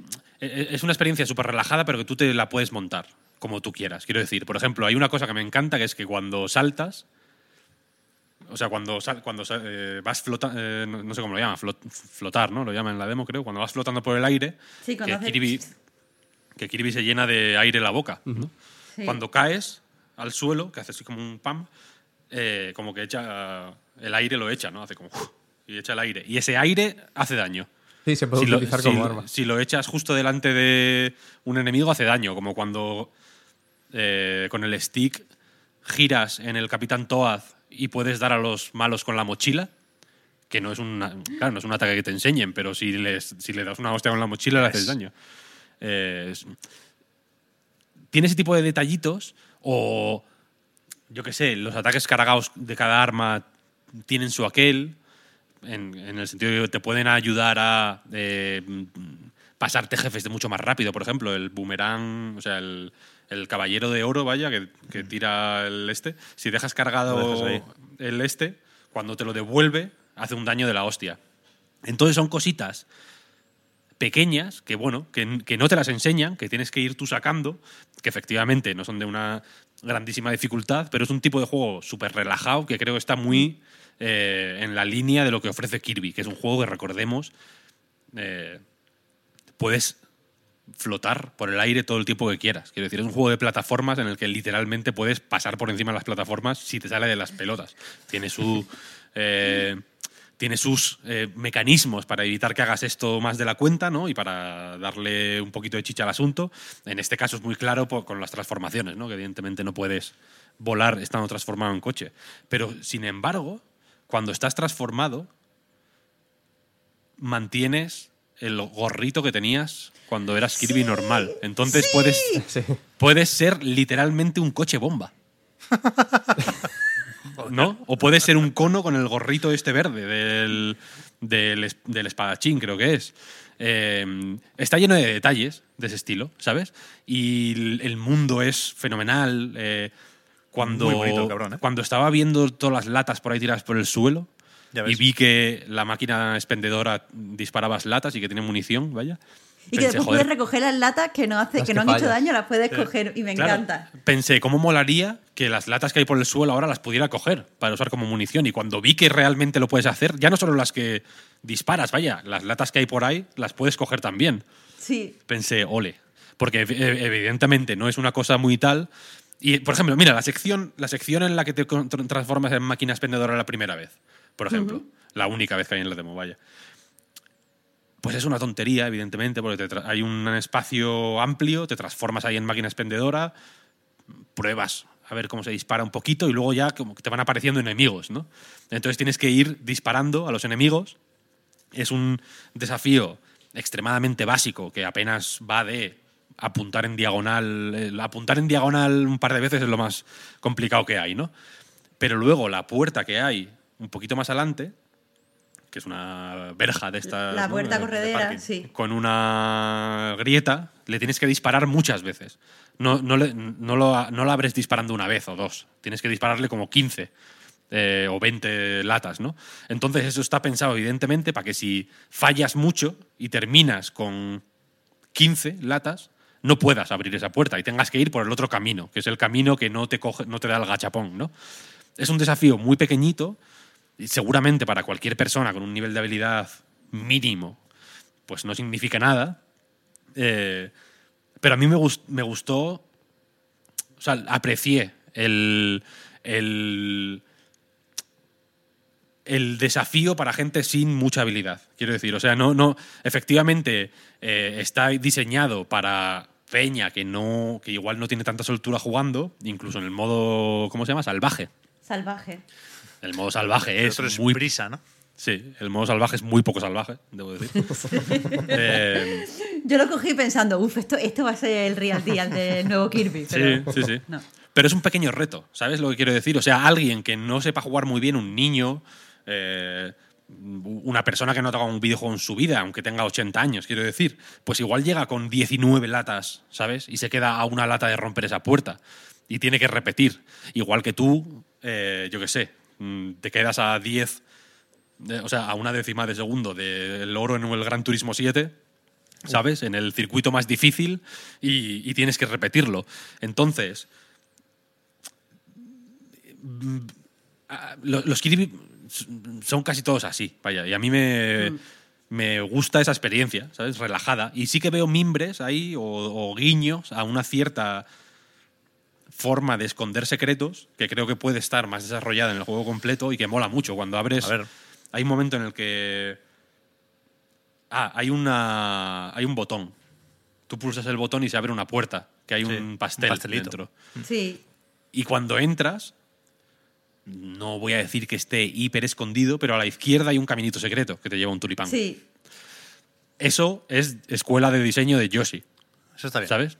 Esa parte- En- esa tienes- y, y- y la segunda tortuga son mis partes favoritas de. La segunda tortuga Claro. mola mucho. Tienes. eh, tiene- no, no- no- no voy a decir que te lo puedas perder fácilmente, porque es relativamente fácil de ver si le prestas un poco de atención, pero tampoco, puede- tampoco tienes que jugar con el cerebro apagado, ¿sabes? Son tonterías que ocurren ahí, son pequeños momentitos.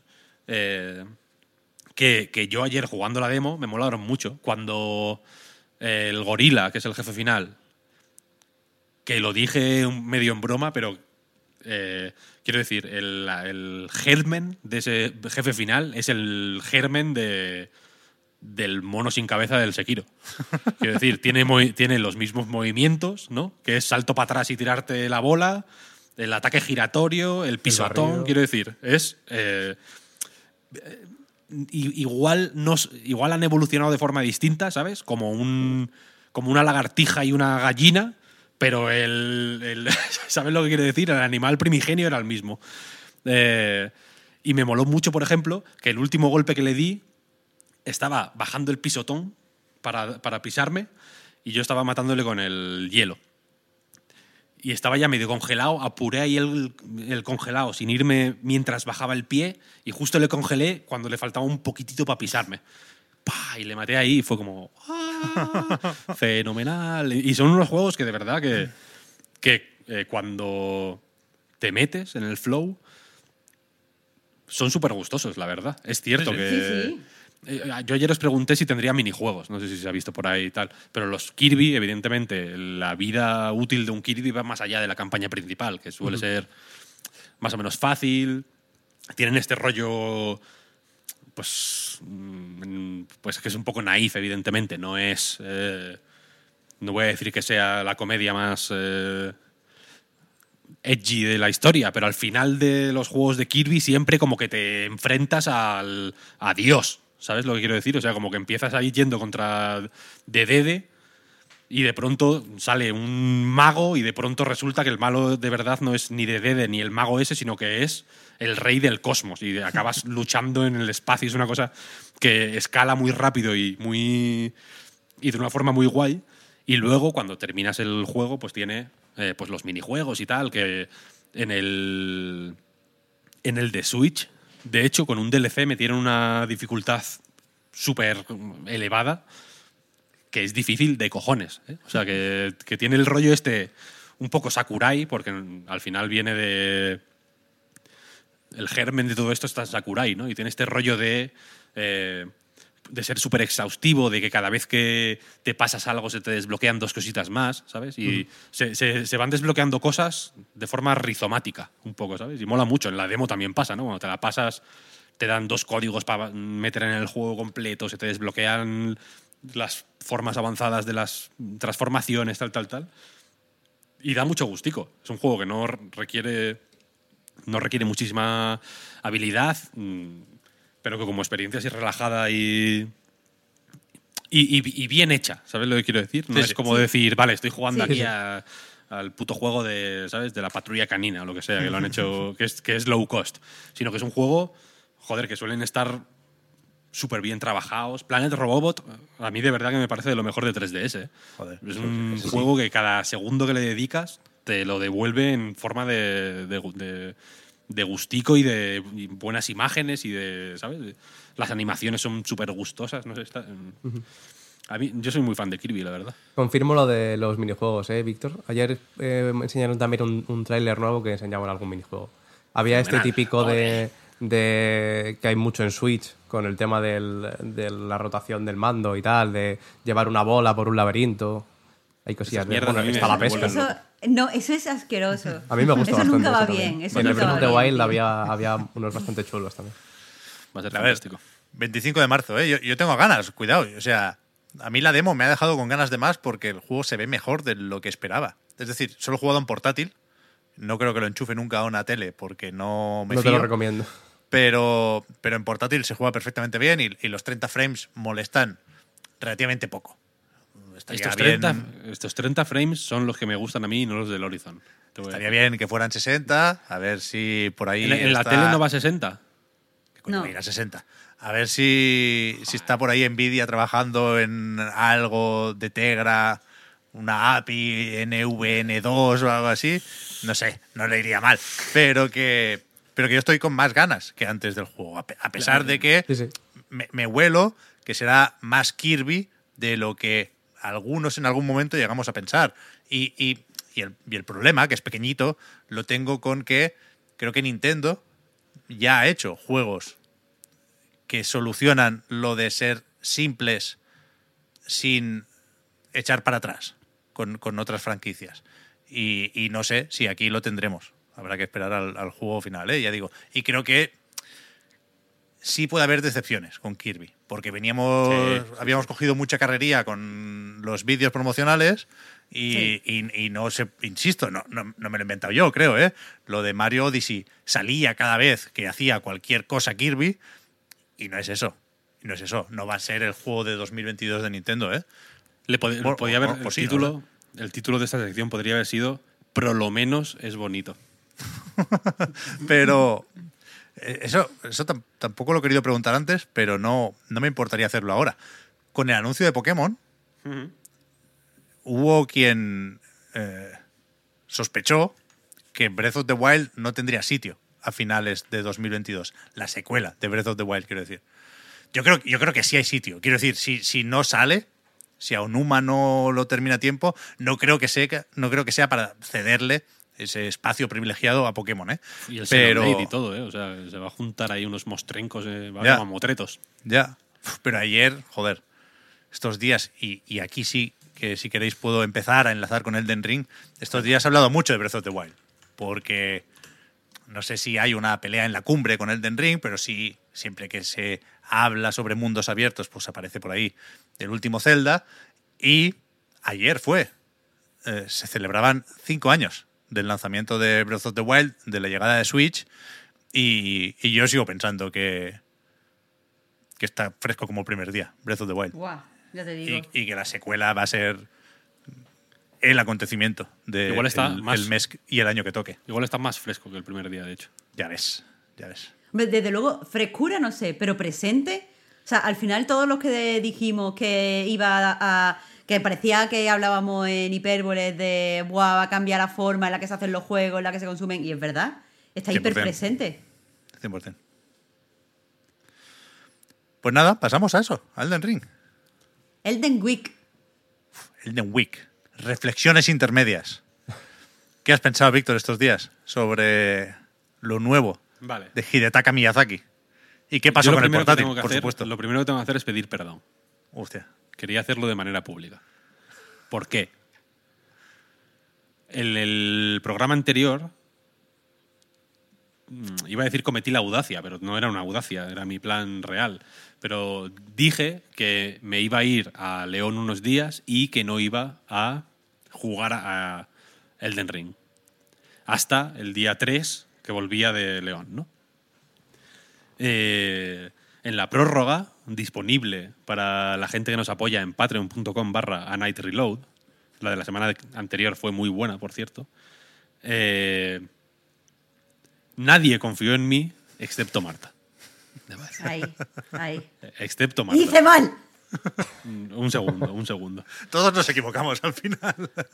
Eh, Marta confió en eh, mis capacidades para eh, para pues cumplir con mi palabra ¿no? y resistir a una tentación eh, que, que, pues, a la que a la que insisto quiero saber resistir pero llegó el sábado por la mañana yo me iba de viaje me levanté a las 8 de la mañana y cuando se estaba acercando a las nueve y media, que era la hora que teníamos programada para coger el coche para ir a León,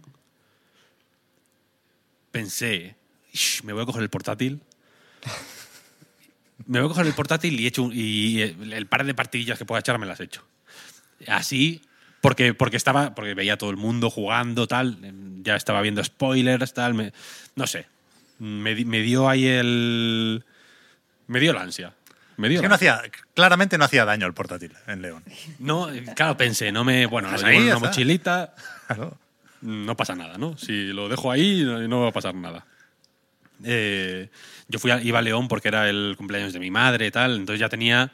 mm, El, pues el domingo había quedado para mm, comer con la familia, el, el martes, que era el cumpleaños de mi madre, felicidades, mamá, por cierto.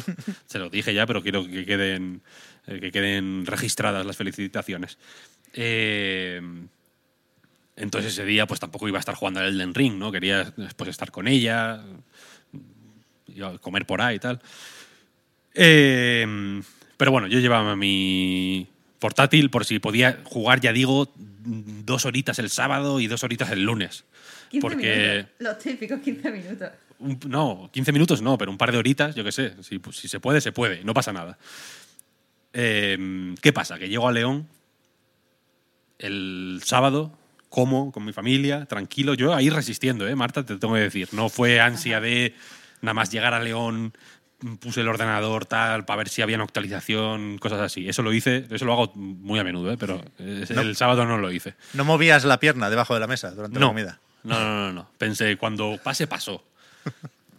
Pensé, si pongo de mi parte, si no me pongo nervioso, entiendo que el karma, los astros, las energías de las que tanto os hablo, pondrán de su parte y harán que mi madre y mi padre se lleven a mi hijo de paseo para que yo pueda estar tranquilamente jugando al Elden Ring.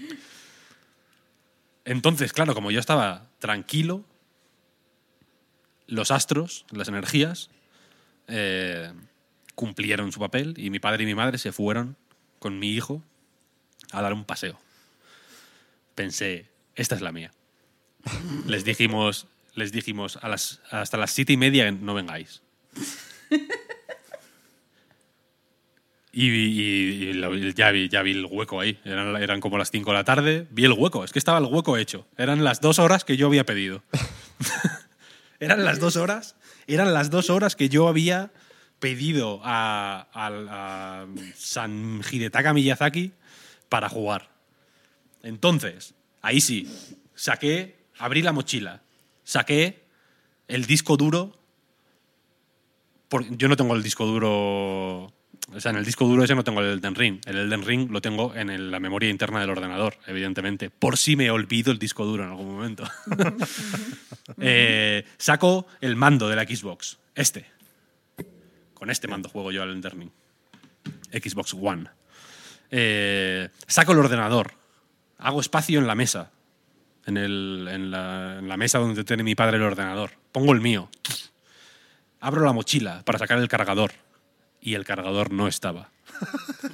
Me había olvidado el puto cargador de la, del, del ordenador. ¿Qué hice entonces? Me puse como un loco a buscar cargadores en casa de mi padre. Me puse. El- su ordenador es un Lenovo o alguna, un HP o no sé qué, pero es como de, ofici- de ofimática, que se llama, ¿no? Que no tiene, que no tiene, que no tiene gráfica buena ni nada, ¿no? Entonces el cargador que usa es una mierda, es súper flojo, ¿no? Eh, es un cargadorcito pequeño como de, de netbook, descartado. Me puse a abrir armarios, a ver qué cargadores había. Saqué, mis padres tienen una Dyson, una aspiradora Dyson. Intenté a ver si, me, a ver si con la si con el cable de la Dyson me funcionaba el, el ordenador. Nada, nada, nada. No encontré absolutamente ningún cable que funcionara. Cuando llegó mi padre, le dije, papá, mira lo que me ha pasado, me he olvidado el cargador. ¿No tendrás tú alguno? Y, no, y entonces me quedé sin... Y, y entonces, pues bueno, claro, la, batería de mi portátil dura X horas, pero si le pongo, si le pongo el Elden Ring, para empezar, que, que- con batería yo, yo creo que no se puede ni usar la tarjeta. Eh, pero duraría 10 minutos. Entonces dije, voy a, voy a eh, guardar estos 10 minutos para currar el lunes y el martes, por si necesito sacar alguna captura o lo que sea. Que, o sea, eh, que tengo capturas del Shadow Warrior, por ejemplo, que, que publiqué el análisis, por si tengo que mandármelas por correo o lo que sea. Y entonces no pude jugar. Y, el, y, no, y no pude jugar hasta el día 3 de marzo como, como estaba previsto. Al final. Y cuando llegué a Madrid, me puse el Elden Ring y me iba como a 5 frames por segundo.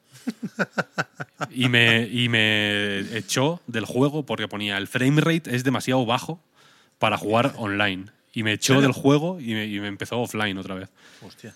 Y era porque lo tenía de, la- de los nervios de ponerlo, había, había puesto el, el ca- el cargador, que por fin lo recuperé, lo había conectado mal. Hostia.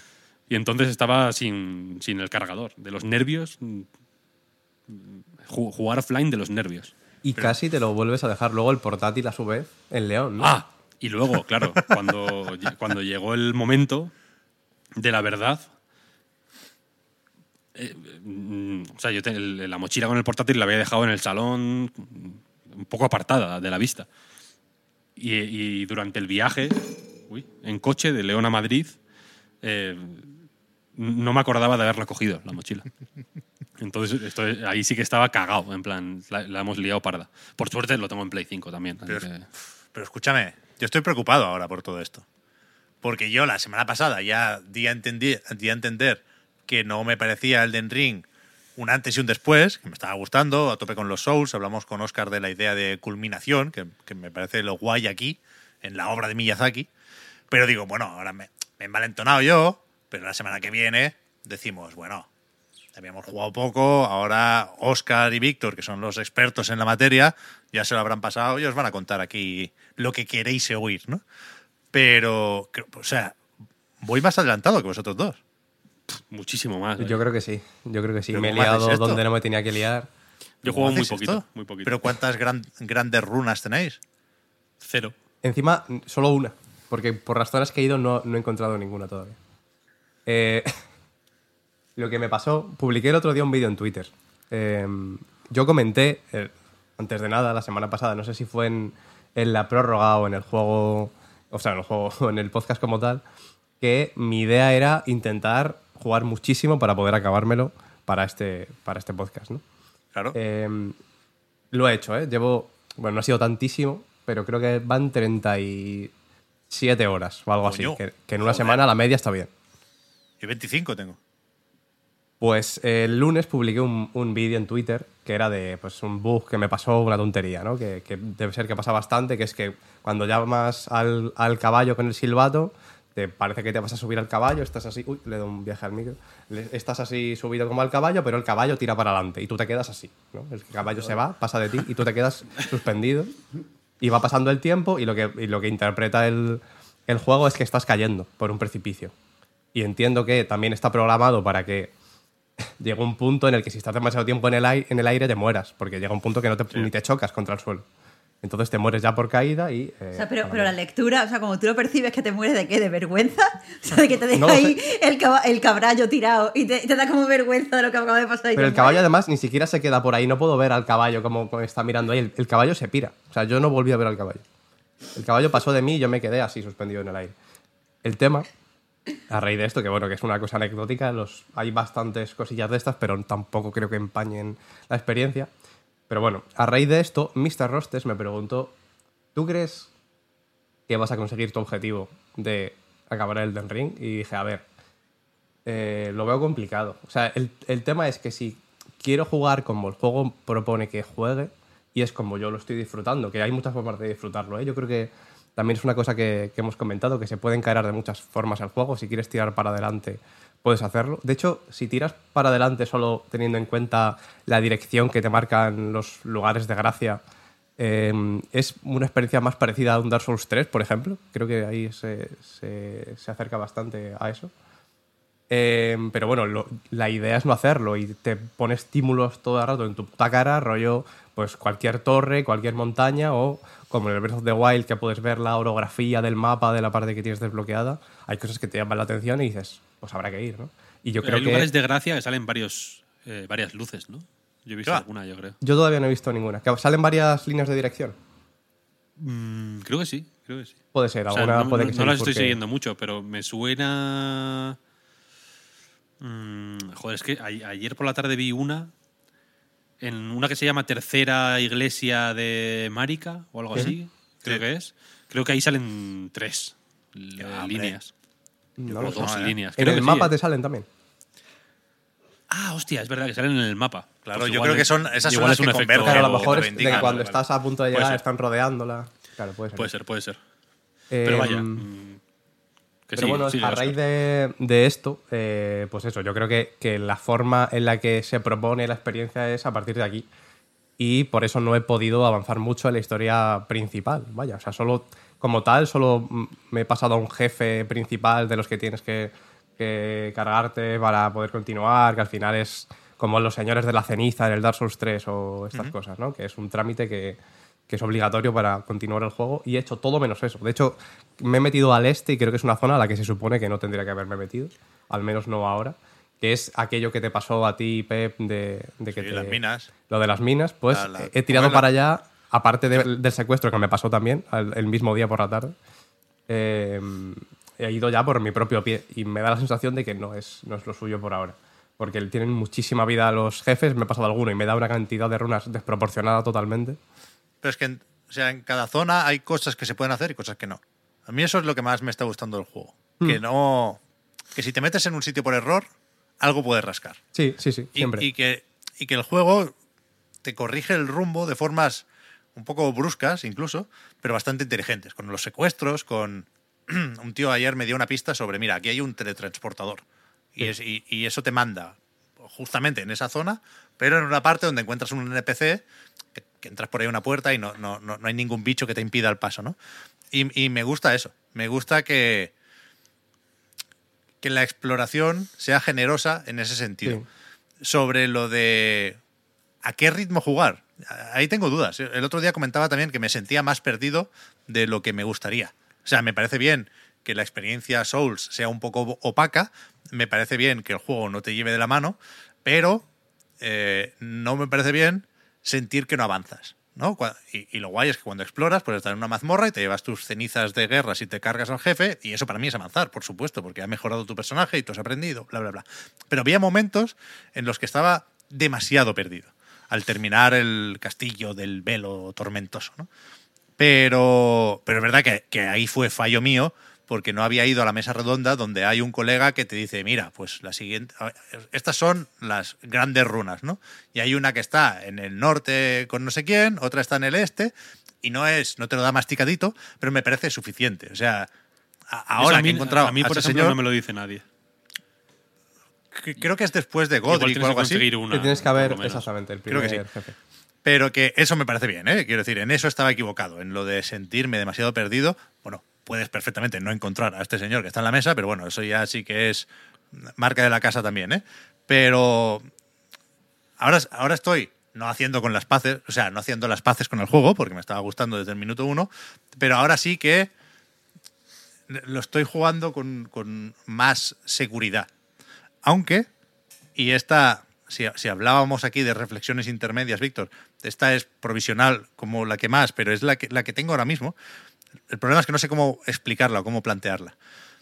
El pensamiento que tengo todo el rato mientras juego a Elden Ring es que... A ver cómo lo explico, ¿eh? de verdad que no voy a saber. Llevo todo el rato pensando en cómo hacerlo y, no he llegado a ninguna, ninguna solución satisfactoria. Hay como distancias, ¿no? Entre el jugador y el juego. Y, y lo suyo, en principio, sería estar muy dentro del juego. Para que no lo vieras como un juego, sino un mundo que tienes que explorar con un personaje. Y, eso está en Elden Ring, que os voy a contar. Quiero decir, si el gran salto de Demon Souls a Dark Souls fue la estructura del mundo, ¿no? Ya no vamos teletransportándonos, sino que se conectan las cosas y, joder, a nivel de ambientación, no es un mundo abierto, tal y como los conocemos ahora, Dark Souls, pero sí que no necesita más para crear la ilusión de un reino grande e imponente, ¿no? A nivel de Sí, ambientación, ya digo. Y a su eh, vez eh, con, con distintas zonas, vaya, el cielo eso. incluso se nota en el color de- del cielo. Cambia la Totalmente. zona que. Que a nivel de eso, de hacer creíble su mundo, no me parece tan grande el salto entre un Dark Souls y un Elden Ring.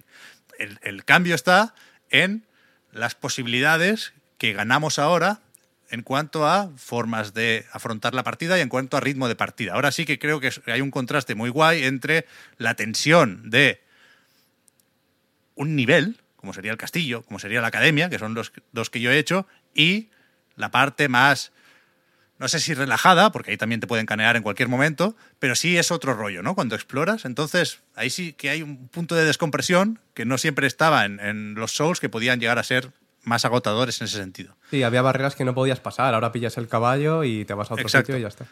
Y, y- y a veces puede abrumar lo de tener demasiados frentes abiertos, pero creo que compensa. Creo que es, que es guay si te das de cabeza contra un muro, decir, mira, me voy a otro lado y ya nos veremos después. Pero, al mismo tiempo, creo que soy demasiado consciente de que estoy jugando a, a un- a un Souls o a un juego de From Software, ¿no? Y hay cosas como lo de corretear más de lo que me gustaría por las cornisas y por los tejados, que me separan un poco del juego, ¿no? Hablaba de estar dentro y esto me hace estar un poco más fuera. No desconectar del juego, sino verlo precisamente como un juego, ¿no? Creo que los manierismos eh, son lo que hacen que me que conecte más y mejor con un Bloodborne o con un Sekiro.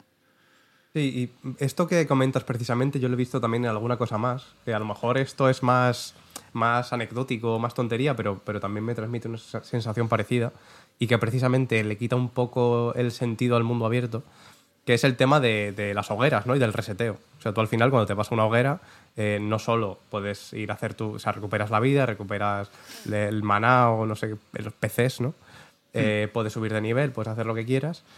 Y aparte todo el mundo a tu alrededor se resetea y los enemigos también. Entonces, eh, se me hace un poco menos creíble cuando va un carruaje rodeado de una tropa que lo está defendiendo, porque hay, pues, yo que sé, hay un objeto en ese carruaje que puedes, que puedes llevarte. Y, y simplemente cuando vas a la hoguera se resetea y vuelve a estar al principio y vuelve a tirar para adelante. Vuelves a la hoguera, otra vez para el principio y vuelve a tirar para adelante. Y al final hay varias cosas de ese tipo que, que me echan más para atrás. Pero, pero no sé, eh, tampoco em, puedo poner una sen- sentencia en firme sobre, sobre el juego todavía. Tengo mucho más que jugar y muchas más cosas que ver. Entiendo que todos estamos así, así un poco, todavía nos queda, nos queda bastante. Pero en general, las sensaciones yo creo que son más o menos distintas, porque ya no. eh, El progreso ya no es únicamente subir de nivel. O sea, yo hay veces que, que, cuando me lo planteaba en los otros Souls, al final avanzar es conseguir almas para poder subir de nivel y poder avanzar en, en sitios, ¿no? Más allá de la pequeña exploración que hay, pero aquí la exploración es mucho más grande. Y para mí avanzar es más encontrar eh, una fortaleza que al final esconde un objeto que no podría conseguir de otra manera. O incluso eh, cofres teletransportadores de estos de, de lo que decías de cuando te secuestraron. Hay secuestros que son útiles en realidad. A lo mejor yo no he justo. Yo no he visto nada de eso to- todavía. El de la mina es, es terrible. O sea, el de la mina es un martirio. Yo lo pasé fatal. Estuve, es verdad que no estuve tanto rato, pero, pero es que es, es súper una sensación de impotencia porque Te los enemigos culo, están. Sí, sí. Es que los enemigos aguantan encima muchísimos golpes. Está la- el, el escarabajo que comentabas que te tira rayos. ¿Se ha caído Oscar? Ay, se me Ah, ha dejado de ha escuchar. ¿Hasta dónde me habéis escuchado? Eh, aguantan un dicho- montón de golpes Sí, los es. Ah, sí, pues eso, los escarabajos que comentabas también, que tiran rayos, es una sensación muy jodida. Pero bueno, también hay, hay, mm, hay algunos de estos que te llevan a sitios bastante, bastante chulos y bastante interesantes. Sí, sí. Y yo creo que en eso está aquí el avanzar en el juego. Ni siquiera en la historia principal o ni siquiera en conseguir runas para, para subir de nivel y ser más tocho. Pero bueno, está en eso y en todas las posibilidades que da. Vi que alguien comentaba también en Twitter que te puedes hacer en este, en este juego una build de, de cuchillos. O sea, puedes, puedes hacértelo de, de tirar cuchillos porque los cuchillos escalan con inteligencia, con fuerza y con... Entonces, yo creo que más allá de, de la forma de encararlo a nivel mecánico, que también está ahí, ¿no? A nivel de la build, que es una cosa al final circunstancial, que es verdad que cambia bastante la experiencia, pero es una decisión como otra cualquiera. Está en el rollo Breath of the Wild, que no creo que llegue a ese punto de mundo abierto. La verdad, no creo que, que esté ahí, pero lo mismo que comentaban, ¿no? Si llevamos 30 horas y nos quedan otras 30, pues, pues habrá que verlo. Pero yo, yo- creo que está ahí. Yo ayer estaba un poco de culo con el Elden Ring. Mm, Porque me estaba pareciendo súper desordenado. Mm, En, el, en, el, en la- una historieta que publiqué sobre Elden Ring en a Night, lo comparaba con, con Ghosts and Goblins, el Dark Souls. En, el sentido de que, bueno, pues es ir pasando de pantallas, ¿no? Y aquí en el Elden Ring había mo- momentos en los que es que no encontraba, o sea, muchas veces me volvía a la- al lugar de gracia teletransportándome porque no sabía dónde, no sabía qué cojones hacer, o sea, no sabía dónde ir, tenía muchas runas, el rollo, eh, esta tensión de tener muchas runas y ir con el culo apretado porque no sabes dónde está la siguiente hoguera, yo me teletransportaba y a tomar por el culo, ¿sabes? Las me- si tenía 4.200 y para subir de nivel necesitaba 4.600, usaba dos, dos ítems de estos, de dos runas pequeñas Doradas. de estas que se, eso, que se encuentran por ahí, me subía de nivel y a seguir, ¿no? Y, y estaba un poco rayado porque lo estaba viendo súper deslavazado. Pero me pasaron tres cosas que, que me dieron la vuelta al juego. Una, una fue, encontré al oso famoso, que me lo preguntaste en el otro reload, encontré al oso como rascando así un árbol. Hay más de un oso, ¿no? O sea, hay varios osos. Hay unos Sí, cuantos sí. ahí. Lo digo, lo digo bajito por si es spoiler. Eh, tenía la de Dios de runas porque llevaba como 40, 40, 45 minutos dando vueltas por ahí, no encontraba nada. Mm, est- estaba...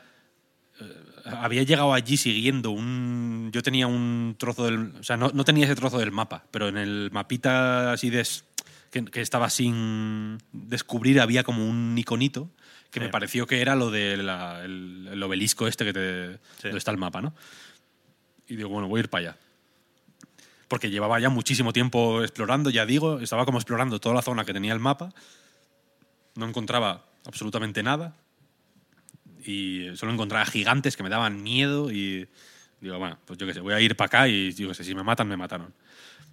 Y encontré una cosa que me había comentado Marta, precisamente, que me quedé loco. No lo voy a decir porque, porque tengo miedo de que alguien, lo he visto, yo ya me lo había spoileado no por Marta, sino por, por Twitter, vaya, y ni lo voy a decir porque me, me pareció un momento tan loco que me quedé, o sea, me, me iba el corazón a mil.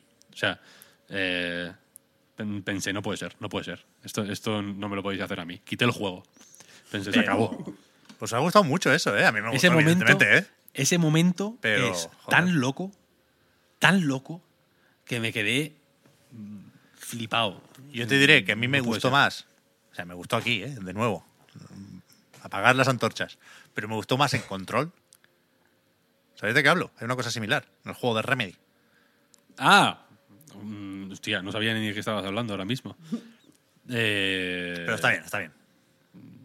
aquí- no, no lo voy a decir, no lo voy a decir. Que no tenga No, el es chat Que está iba, con miedo, iba a no- no intentar a decir una cosa para confirmar pistas, lo que es, pero no, no quiero dar pistas. ¿no? El- todas las pistas Está tienes- del oso, todo el mundo lo sabe con eso. Tú las tienes en el line, las pistas, no te preocupes. Eh, luego, segunda cosa que me pasó. Estaba intentando matar a un jefe que había por ahí. Me encontré el típico jefe que está por el mundo abierto, ¿no?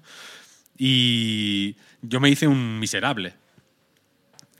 Teniendo miedo de que mi build iba a ser una mierda. Porque no iba. Porque iba a ir subiendo un punto de, de cada uno. Pensé, voy a ser el típico inútil que de pronto tiene 13, 13, 13, 13, 13, 13 y que es una bazofia de personaje que no puede ni, ni dar hostias, ni hacer magia, ni, ni rodar, ni, ni pollas en vinagre.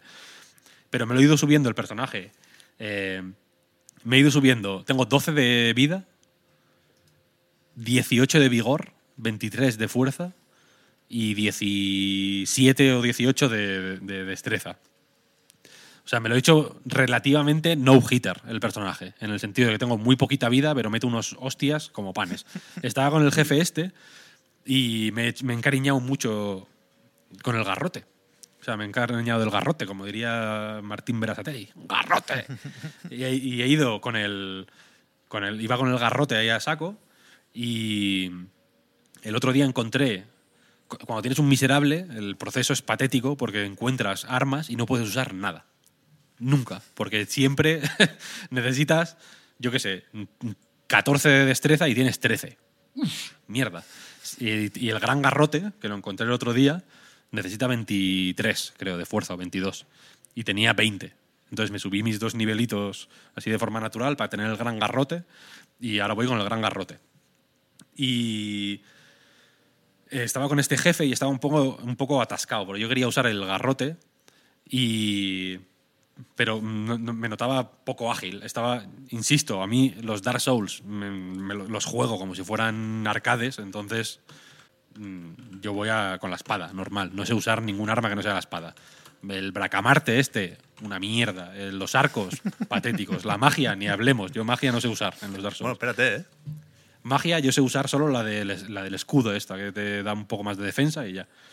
Y total, que el- los jefes en general me, me destruyen, porque tengo tan poca vida que a- aunque me ponga la mejor armadura que tengo, que son bastante malas todas las que tengo porque son las que encuentro por ahí, eh, entre que me meten un montón de peso y, y que son una mierda, porque es que son las de los soldados que vas matando rasos por ahí, la diferencia entre no llevar armadura y llevarla es mínima. O sea, em, aguanto los dos mismos, las dos mismas hostias, ¿sabes? La con armadura, la primera me quita la mitad y la segunda la otra mitad. Y sin armadura, la primera me quita un 70% y la otra me mata. Quiero decir, lo- los golpes son dos, en todo caso, ¿sabes? Entonces estaba con el jefe este que llevaba un, yo qué sé, como una hora ahí intentando matarlo, me mataba siempre. Y pensé, pues me voy a quitar la armadura. O sea, voy a ir en calzoncillos. Como Power Bazinga o como, como un no-hitter, ¿sabes? Y claro, me quité toda la armadura entonces voy ligero, ¿sabes? Voy, hago unos, unos ruedo como Dios. Es una cosa increíble. Esquivo como el demonio. Me maté al jefe en cuanto me quité la armadura, el primer intento, lo maté. Con el gran garrote. Y, y- y, eh, y eso me dio un subidón que flipas. Cerca del jefe este estaban los cangrejos.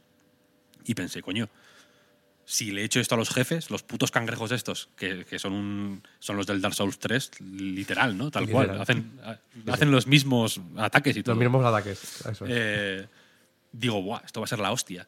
Y les meto unos zambombazos que es, da un gusto, tío. Los, les bai- baiteo así un poco para que me hagan el ataque del agua. Me pongo en el lado.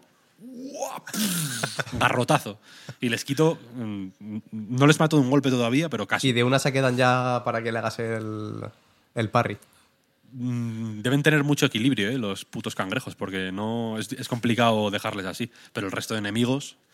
Bueno, y luego, eh, cerca de los cangrejos había una zona como con esqueletos, y vinieron como cinco, le me- metió un garrotazo ¡pua! que le dio a uno y lo mató, y al resto los, los mandó a tomar por culo volando. Fue tan subidón, tío, en plan, ahí, ahí, estoy. ¡Vamos! Elden Ring, esto es lo que yo, esta es la experiencia que yo quería. ¿Tú has visto, tú sigues a Sunny Legend en Twitter, Víctor? Buah, vaya locura. No, no estoy viendo, no estoy viendo mucho. guerrilla ahora. No estoy viendo mucho porque me comí un spoiler por su culpa, entonces... ¿Sabéis que es employee de. Guerrilla Games ahora? Sí, sí. Sí, sí, Vale, sí, vale, hace me clips para ellos. Eso te iba, eso te iba a decir, que si, si lo quieres jugar como arcade, yo de momento no estoy ahí todavía, porque ahora quería hablar de eso. A mí me cuesta mucho en, en Dark Souls y Elden Ring salirme de el personaje de la portada, ¿no? De la espada larga y el escudo, y ahora quiero la armadura esta del lobo sangriento, ¿no? Que no sé dónde está. Eh, ¿La tienen los enemigos que se parecen un poco a, a eso? O ya lo buscaré. Yo ¿Cuál es creo que la que tiene el pelillo que le sale por detrás es la misma parte de arriba, pero el resto no. Yo, creo Yo tengo, o sea, yo tengo esa con el pelo de arriba. O sea, me- lo- en el castillo de Velo Tormentoso te la da. Mm. Sí, los- te los la dropea. Enemigos tochos la, la dejan caer. Vale, vale. Pero eso, que, que me cuesta salirme de ahí, pero creo que Elden Ring lo va a conseguir. Que no lo habían conseguido hasta ahora los Souls. Y aquí sí que creo que en algún momento me voy a animar a probar las magias. Porque teniendo las invocaciones, pues ya estás un pasito más cerca, ¿no? De, de animarte a, a subir la fe o, la inteligencia. Y, eso me gusta. Y eso también es lo que me. Lo que ha conseguido que, que me encaje un poco más y que vea de forma más clara eh, el, el exceso de cosas. Es decir, hay muchas cosas en Elden Ring y es tentador pensar que hay demasiadas, porque efectivamente muchas no las vas a usar, porque por atributos no puedes permitirte todos los estilos al mismo tiempo, ¿no? O es difícil. Pero, pero claro, hay tanto que te anima a probar más y mejor. Sí, que- animan mucho más que, que los otros. Souls. Y se Y- pueden hacer muchas más y, combinaciones. y final. creo que es más evidente que no hace falta que lo veas todo.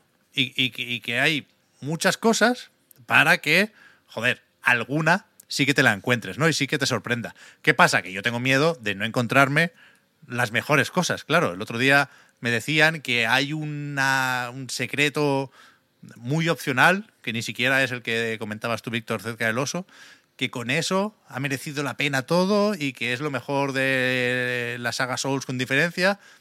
No he querido preguntar mucho más por, por- porque quiero encontrármelo, pero claro, ahora vivo con el miedo de perderme eso.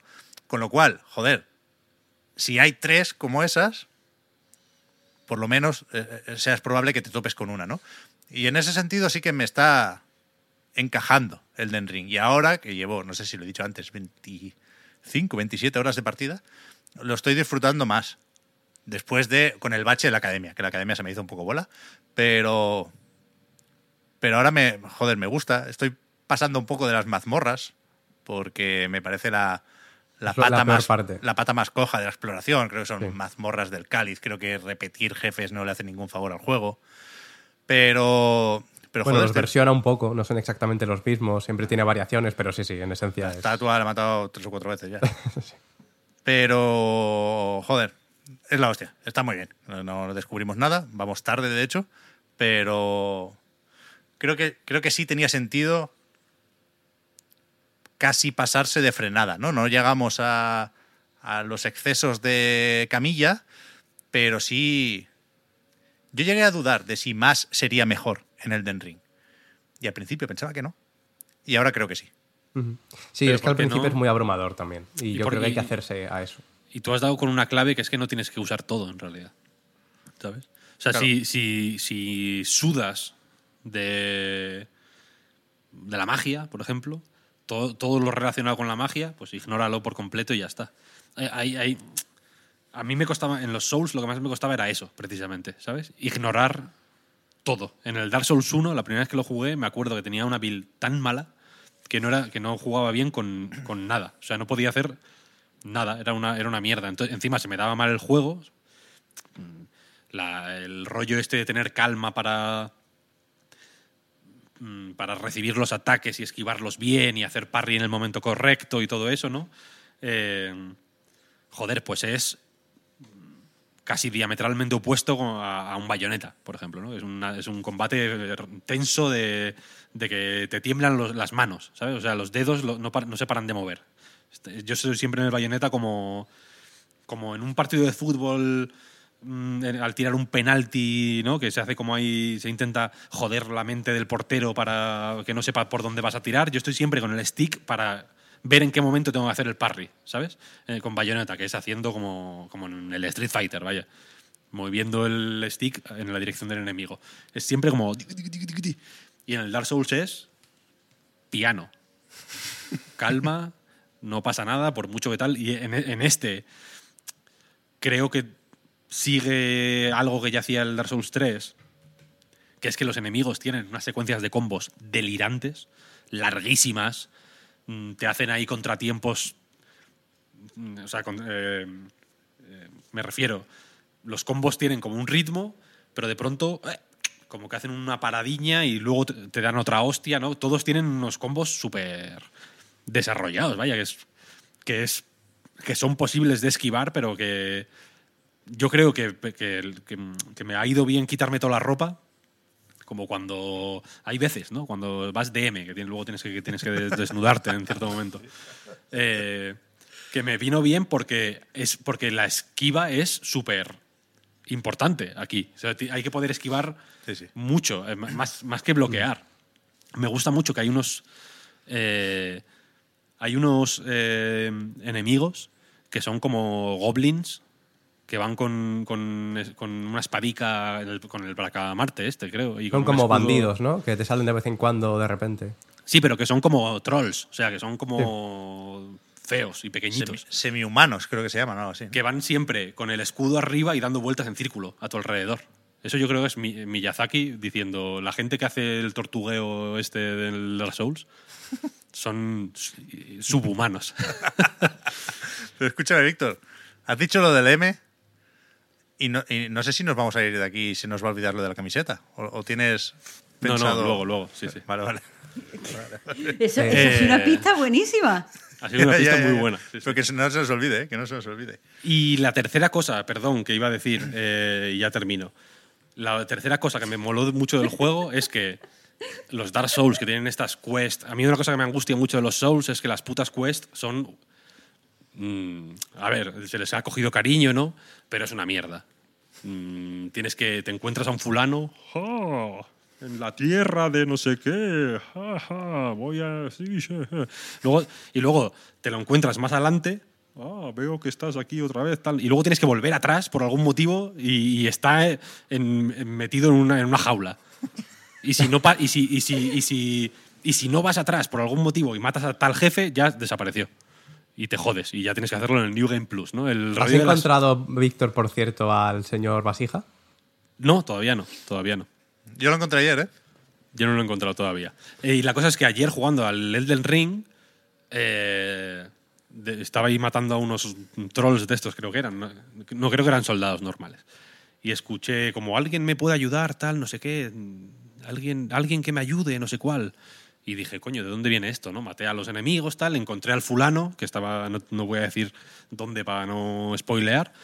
Y me dijo, joder, eh, mm, me ha pasado esto, tal, no sé qué. Me, me guió hacia donde tenía que ir, ¿sabes? Me dijo, mi fortaleza está al sur, pero vaya liada, tal, no sé qué. Saqué el mapa, miré, vi la fortaleza, fui, lo hice, volví a donde estaba el tío, me dijo, ah, muchas gracias, venga.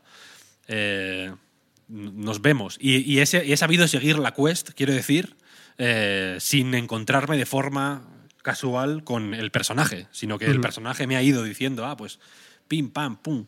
Y no te penaliza, porque yo esa la hice también hace un par de días y podía haber pasado esto que comentabas de, de que por haber hecho ya otra cosa antes ya no la pudiera hacer, pero yo ya había hecho esa fortaleza. Ah. Pasando por ahí, dándome una vuelta, ya la había hecho. Y me encontré con él y me dijo, oye, haz esto. Luego es verdad que es un poco... No, no lo cuadra bien, no, no es que durante la misma conversación tú le digas, no, no, si ya lo he hecho, sino que en el siguiente, la siguiente vez que le das al triángulo para hablar con él te dice, ah, que ya has ido, pues mira, muchas Ah, vale, gracias. Y es cuando... Pero bueno, por lo menos no te lo penaliza, Sí, no, sí, sí. no por haberlo hecho es antes ya lo pierdes. que me pareció guay porque tiene el rollo de los Souls, de que no es.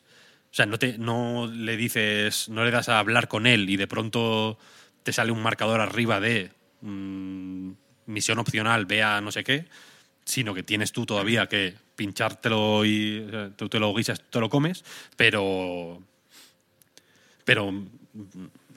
me moló, o sea, quiero, quiero decir que, que estaba bien, estaba bien eh, gestionado eso, porque es un juego tan largo, tan, tan, tan largo, que la probabilidad, o la posibilidad, o la idea de, eh, de pasármelo a las 100 horas, y, que es el momento en el que yo me voy a meter en el mundo guía de una forma absolutamente salvaje, voy a destruir las guías del juego porque me las voy a leer todas, y de pronto ver que me he dejado la mitad de cosas sin hacer y que tengo que pasármelo otra vez para ir a las cosas que me dejé, me daba una angustia que no veas. Me, recordaba la angustia de los Souls, que, que yo cuando he hecho las side quests de los Souls ha sido con guía todas, porque no, no estoy yo para... En el Bloodborne, por ejemplo, la de Eileen de Crow, es imposible de hacer sin guía, porque tienes que encontrar, tienes que ir a buscarla en unos sitios súper locos, random absolutamente. Cuando pasas, como que te habla y no sé qué, me dirá alguien, no, tienes que estar atento, tal. Es, mm, es infernal, es infernal, absolutamente. Y, y con guía luego me, o sea, me mola hacerlas, porque al final no, nadie te libra de hacer los combates, por ejemplo, que siguen siendo interesantes y, siguen teniendo su, su miga, ¿no? Pero aquí me rayaba mucho la posibilidad de, de perderme todo. Y aunque sé que seguramente me pierda cosas, me he dado cuenta de que teniendo un poquito de atención, el juego te, te da suficientes pistas eh, como para ir a todo. ¿Sabes? Los personajes son bastante más claros, quiero decir. Cuando te, cuando te dicen, cuando te sugieren que vayas a tal sitio, te lo sugieren de una forma más o menos directa.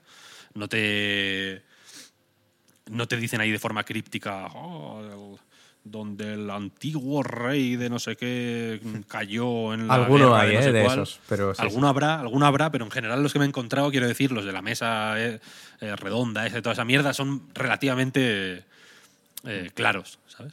Tiene sus obtusidades, como lo del abrazo y todo eso, que me hizo, Me hizo muchísima gracia, por cierto, pero me, me moló. A todo esto, no sé si os lo habéis- igual lo habéis notado, pero estamos entrando en la época del engagement, eh, en el solsticio de engagement, que se llama. Si, si vais a Twitter ahora mismo, podréis ver que los faps y los retweets eh, están creciendo más de lo normal, como las flores en la primavera. Eh, entonces, eh, para, para, eh, para, mm, celebrar el solsticio de engagement, hemos decidido pues probar a poner en esta en este directo vestuario, un traje regional o un traje un traje específico del solsticio de engagement, que es lo que estamos celebrando hoy concretamente, ¿no? Lo hemos intentado celebrar, pues antes ya antes pedí que hicierais muchos retweets. Hemos estado con la coña de las tierras intermedias en recarga activa, ¿no? Que son pequeñas son pequeñas celebraciones del engagement. Entonces, eh, uh, eh, mi, mi forma de celebrarlo, o mi, mi humilde aportación al solsticio de engagement, ha sido anticipar que iba a estrenar una camiseta en, el, en directo. Eh, y qué mejor forma. Mm, hay una cosa que me obsesiona desde que me lo comentó Marta, creo que fue, que es las, los fallos, los errores ortográficos puestos a propósito para generar engagement, ¿no? Si de pronto eh, alguien pone eh, bienres, por ejemplo, en un vídeo, ¿no? Eh, no sé qué, bienres, y todo el mundo en los comentarios de YouTube, bienres, bienres, bienres, entonces ese vídeo, eh, el engagement florece mucho más, ¿no? Eh, entonces me gusta mucho el, es- esa idea, ¿no? De que haya gente poniendo errores ortográficos. Pero más que eso, me gusta la sensación de que un error, un lapsus lingüe espontáneo, totalmente, eh, cuaje ¿no? fl- eh, y florezca, porque es como cuando las ovejas van por el campo y se les van pegando. Sabéis que hay eh, plantas que se polinizan así. Se van enganchando a las, ovejas, por ejemplo, ¿no? y cuando las ovejas van andando, van cayendo las. eh, van cayendo las, eh, las semillas y el campo se va eh, polinizando el solo. ¿no? Entonces, hace poco, en la recarga activa, pasó que un lapsus de este tipo eh, cuajó de esa manera. Mucha gente eh, lo comentó, eh, hubo mucho engagement en general, ¿no? que a mí me gusta mucho. Y entonces, para celebrar el engagement, me quería, me- quería presentarme con esta camiseta. con el logotipo nuevo de Bandai Namco. Lo he querido dejar para ahora porque es el. Porque es el. el del Elden Ring, vaya. Eh, con Bandai Narco, que sin querer un día Marta lo dijo en el- la recarga activa, en vez de Bandai Namco, Bandai Narco. Y. Y entonces me hice una camiseta. Me hice una sea- camiseta de Bandai Narco. Que sea el logo nuevo es lo que me, me acaba de conquistar aquí, ¿eh? Es el logo nuevo, nuevo, ¿eh? Porque no es el morado. O sea, quiero decir, es Pero el- no es el rosita. Eso es. el la forma nueva. La forma es la nueva, pero es que el color es el rojo de. Porque lo cambiaron, vaya. Sí, Esto pero no está a la venta, ellos mismos cierto. usan el nuevo todavía. En los canales de YouTube y tal, yo sigo viendo el antiguo. Joder. qué Bueno, en, en Yo el creo que esto Elden es como Ring. más, más corporativo que, Sí, puede ser. que la marca naranja que, que vemos por ahí. En el Elden Ring sabe- sale el viejo. Pero la gente que lo haya escuchado solamente en podcast no, no se ha enterado de la movida, así que se, que se vayan rápidamente a YouTube a Mm. buscar este minuto. Sí, sí. Escuchadme, ¿cuándo hacemos spoilercast de Elden Ring? ¿Cuánto tiempo necesitáis? A ese ritmo. Un par de tortuga semanitas. que me lleváis. Par de ¿Matáis a las tortugas? Yo no mato a las tortugas. A que, va- todas. que voy a matarlas. Yo no, yo no, yo no. Pobres, A todas, son tan guays. Yo, yo la semana que viene no me lo voy a haber terminado porque voy a jugar a Babylon's Fall. Yo un par Pero te diría. En, en dos semanas sí. Sí. Pf, Yo necesito dos meses. Vale, vale, no hay prisa, no hay prisa. Joder, Babylon's Fall, que me pasa lo de. No sé si esto es cosa de la edad también, pero no. Me equivoco todo el rato con los controles. Porque al ser similar, poned unas comillas muy grandes aquí, por favor, a Elden Ring, hablo de la presencia de espadas y escudos y muros de piedra, ¿eh? No, todo lo demás. Pero cuando juego el Babylon's Fall intento atacar con R1, R2. Mm, Entonces hay que, hay que separarlos. No puedo, no puedo alternar entre ambos. Vamos Así a hablar voy a de hacer- Voice of Cards, si queréis. Voy a hacer un paréntesis. Lo que me digáis. Sí, sí, sí, sí, sí, sí. ¿Ese es el que has jugado tú, Marta? Sí, No tienes nada que decir sobre Elden Ring. El otro día, o sea, es eso, estás siguiendo Elden Ring. No, yo sobre el Den Ring no tengo nada que decir. Había, lo vas a hay un acabar punto en el jugando, guion. Hay un punto en el guion. Lo vas a acabar jugando. A ver, sí, sí, me gustaría. La verdad es que estoy viendo un montón de cosas súper bonitas. Y en ese sentido me, me interesa el mundo. Lo que pasa es que, eh, bueno, soy consciente de que no soy demasiado, demasiado habilidosa. Sí que es cierto que me gustaría jugar con una astróloga y eh, jugar con un. O sea, especializarme en ataques de rango y ver si así puedo, puedo jugar. O sea, me está diciendo la gente que el único que necesito es ser, o sea, no, no más habilidosa, pero más paciente, si voy a jugar de esa forma. Sí. Que, me, que me haga paciente, paciente y, y vaya jugando así, porque todo lo que veo me, me gusta mucho. Lo que pasa es que, que no sé, que llego, es que al final lo que pasa con estas cosas es que me, me, me voy enfadando yo sola cuando voy jugando. O sea, como que al principio, no, pero no, no es frustración solo, sino que, que, sino que empiezas a sentir, es que esto no, no es para mí, es que esto está hecho y, y no tiene ninguna consideración hacia jugadores como yo. Y como que me va dando coraje y al final me enfado con el juego un montón.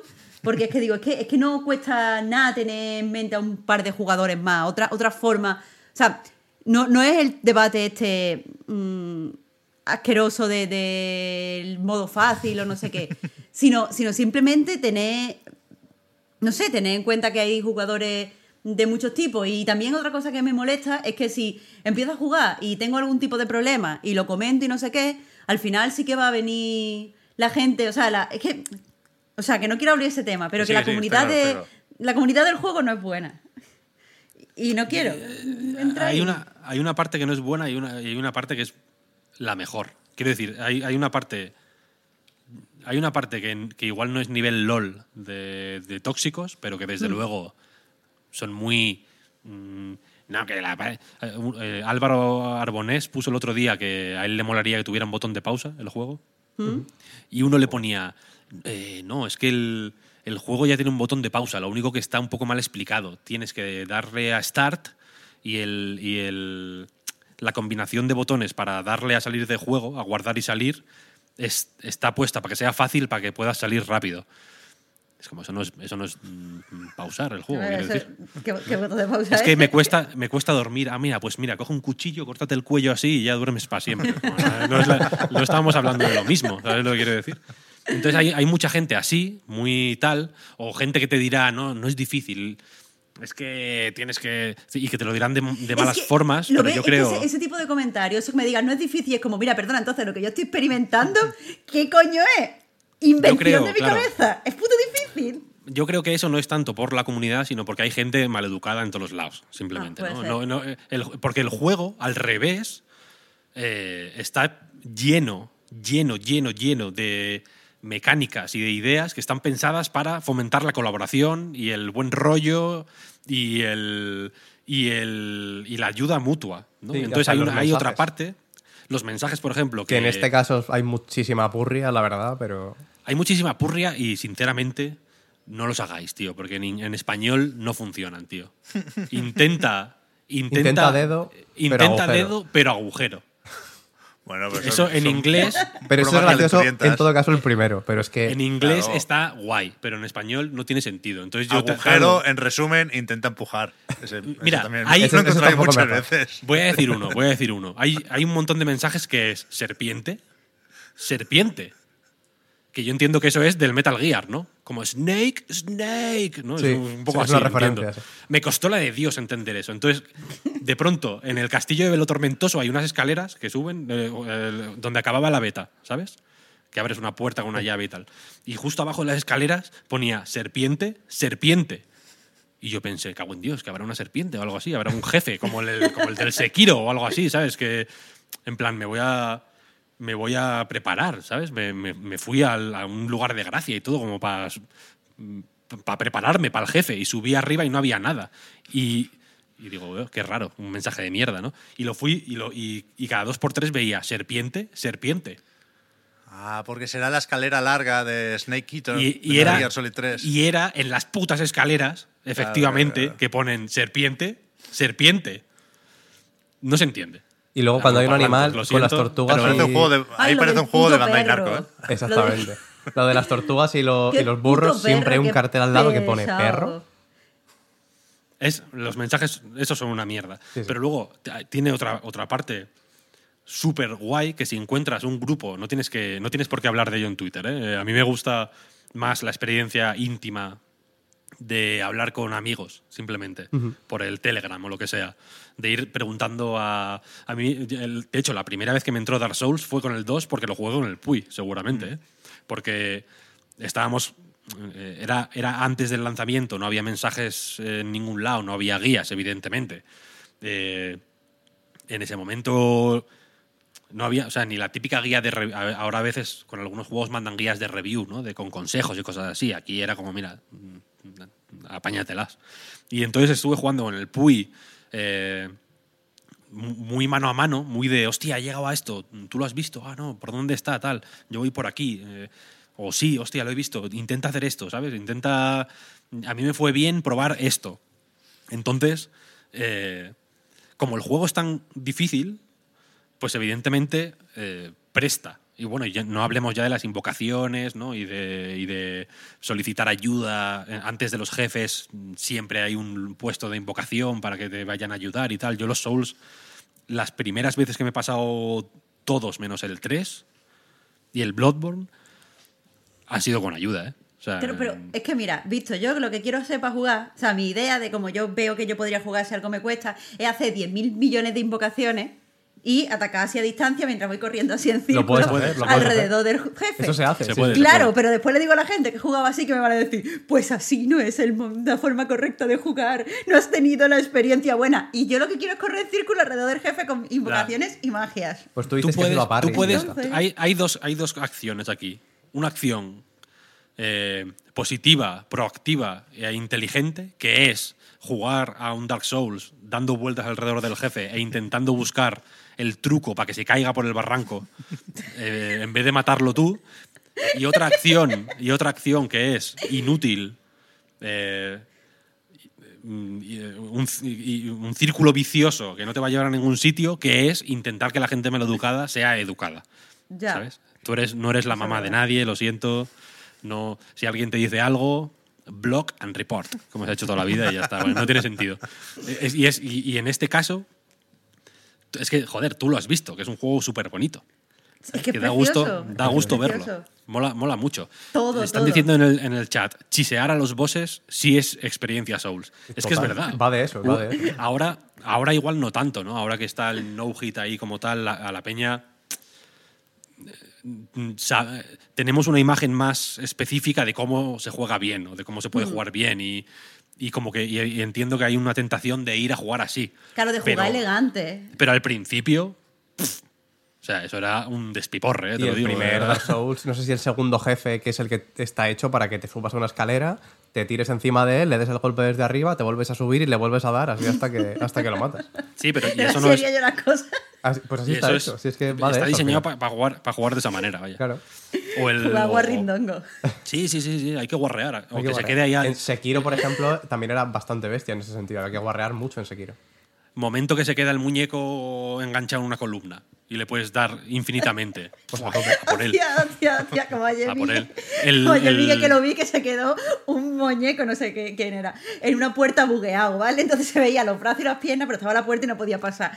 Y le estaba así pegando desde la puerta, súper asqueroso. Ese es el rollo, claro. Eso es Dark Souls. Y, y Eso también es se puede Souls. chisear mucho aquí, por ejemplo, con el caballo, dar vueltas en caballo alrededor de un enemigo mientras spameas R1. Eso lo, lo matas fácil a cualquiera casi. Hay muchas formas posibles. Yo ayer, mira, a uno, a un caballero de estos tochos, le metí un espadazo por atrás. Estaba en un piso elevado, ¿no? Era en la fortaleza, precisamente en la fortaleza esa de la side quest que hemos comentado ahora. Le tiré para abajo. Y el muy gilipollas, en vez de subir otra vez, quiero decir, hay un camino, no, no es difícil, quiero decir, hay una rampa ahí de madera que, es- que subes, en vez de subir y venir a por mí otra vez, se metió por una puerta que hay abajo. Y yo dije, "Oh, ¿esto dónde está? Y bajé y el cabrón estaba mirando para la pared. Como que debió intentar. Debió intentar localizarme si- siguiéndome sin tener en cuenta la verticalidad. Se quedó así mirando para la pared. Yo fui como una ratilla por atrás ahí, ¡plas! Le di otra vez y luego en el suelo le empecé a cascar ahí y le maté así, vaya, de una forma guarra. Así. eh, Y, y también. eh, sea, n- el- no es una prueba de gimnasia artística, ¿sabes? Que tienes que. que la dificultad no es solo hacerla, sino hacerla bonita. Y que hacerla, pero no de forma bonita, es, está penalizado, sino que está diseñado para que el, el- desafío sea tan tocho que lo hagas como lo hagas, cuando lo, ter- cuando lo consigas hacer, te dé una satisfacción acojonante. El, eh, Girl- Girlfriend Reviews, el, el canal este de, de YouTube, que por lo visto hace Twitch también, eh, no sé si lo visteis, que el otro día que mató al... Pues creo que a la estatua esta, al perro funerario este tal, y se puso a llorar. ¿Qué dices, hombre? Sí, sí. De- pero de, pero de- no de pena, o sea, mientras se reía, mientras, mientras se reía de la, de la satisfacción, porque ese, joder, ese jefe es bastante difícil para, para alguien que no haya jugado un Souls en la vida, es muy difícil porque tiene movimientos, o sea, es, es difícil Sí. medirle los movimientos. A veces es demasiado explosivo. Y cae muy de. es muy tajante. ¿sabes? Pero al mismo Entonces, tiempo telegrafía muy bien. Yo creo que es por eso Sí, mismo, sí, por sí. eso mismo es, es de los primeros, para que sea un poquito de, de ambas Sí, sí. cosas. Es la hostia, es la hostia. Marta, juégalo, por Dios. Joder. Va, va, va. Es Me que estoy muy bonito, engorilando. muy bonito. Yo tengo ganas de ver cuánto ha vendido, ¿eh? Porque el otro día se hablaba de Steam Spy que ponía una horquilla ahí de 10, 20 millones. Eso es mentira, claramente, ¿no? Pero igual 10, 12 en una semana sí ha colocado, ¿eh? Sí, Y eh. por lo, por lo que sabemos de Reino Unido, Eso es, lo está vendiendo mu- muchísimo en PC, ¿eh? Sí. Un Bueno, y en 30%, Japón algo así. también. Sí, ¿No era que- el juego más vendido también en Japón? Hoy ha salido. Eso sin duda. O sea, va a ser el más vendido en todos lados. Claro, pero ha vendido más me- rápido que Cyberpunk en Reino Unido, por ejemplo. Y Reino Eso Unido es. en 10 días vendió 13 millones de copias. En el mundo, evidentemente, no solo en Reino Unido. Claro, claro, pero, claro. pero si el, el ritmo Ah, se 10. mantiene en todos lados, cuidado. 10 yo creo que fácil, ¿eh? Sí, sí. 10 fácil. Fácil, fácil. Yo, yo creo que la duda es si llega a 15 en una semana. Y 20 en un año, yo creo que seguro. Venga, vamos a hablar de Voice of Cards, que me apetece. No, no queremos comentar el segundo subpunto de Elden Ring. Claro, No. o sea, la- Es que Entiendo que, tenemos que, quería hablar darte de, pie a eso, claro. tenemos que hablar de Gran Turismo también. ya es verdad, ¿eh? Entonces, si nos dejamos Gran Turismo hoy, No, no puede ser. estaría puede ser. feo. Yo quiero Vale, hablar vale. de Gran Turismo. Pues nos nos, saltamos el Voice of Car. No, eh, no, que no, yo no, era una no, no. reflexión de mierda que quería soltar aquí. Haz eh. la reflexión, por Pues favor. a la reflexión. O sea, ya nos vamos a saltar Shadow Warrior 3. Ya tenemos el pobre King of Fighters 15 ahí castigado. Hay que hacer algo, ¿eh? Hay que hacer algo. El, el podcast especial hay que hacerlo, ¿eh, Pep? Sí, sí, yo me apunto. Pero el Voice of Cards, ¿qué? O sea, el Yoko Taro, ¿qué, qué pasa aquí? ¿Ahora solo quiere hacer esto o qué? O sea, Eh, no, pero quiere decir que ha sacado una secuela, parece Game Freak. Y en sí, cuatro ha sacado Ah, eh, es una en unos meses. Por eso. Es, es un juego que lo único que coge es el mismo sistema y, y pone una, una mm, historia nueva. Pero básicamente es el mismo juego que se puede jugar de forma independiente y, nada, entiendo que quiere hacer una serie para poder ir sacando juegos eh, frecuentemente. El que yo he jugado esta semana es The Fors- Forsaken Maiden, que, bueno, que es el que acaba de salir. Y esto, o sea, el juego no me ha volado la cabeza ni nada, es un juego tranquilito y tal, pero he estado pensando en una cosa que me pasa eh, con, varios juegos, pero que me ha pasado en, realidad con los juegos que he jugado de Yoko Taro, porque también me ha pasado con Nier Automata. Y es que, eh, o sea, los términos lo que yo lo pensaba, un poco, espera un momento que me pongo por aquí, ya está. Eh, los términos lo que lo pensaba es que un juego es un juego de la misma forma que una tarta es una tarta. En el sentido de que una tarta es una cosa, o sea, un saludo a todos los filósofos que escuchen a Night, pero una tarta es una cosa. Y, cuando tú coges la tarta, esa cosa es la tarta. Y tú te lo estás comiendo y dices, "Mm, mm, qué buena está esta tarta. No piensas, oh, qué buena está esta mezcla de huevo, harina, azúcar, eh, mm, no sé, las cosas que lleven chocolate y las cosas que, lleve una tarta. O sea, la tarta es la tarta en sí. Y un juego debería ser un juego. Cuando tú, tú, lo estás jugando, ahí te tienen que parecer que todos esos ingredientes que tiene el juego están mezclados de la, de la forma en la que lo que tú percibes es una cosa diferente a los ingredientes por separado.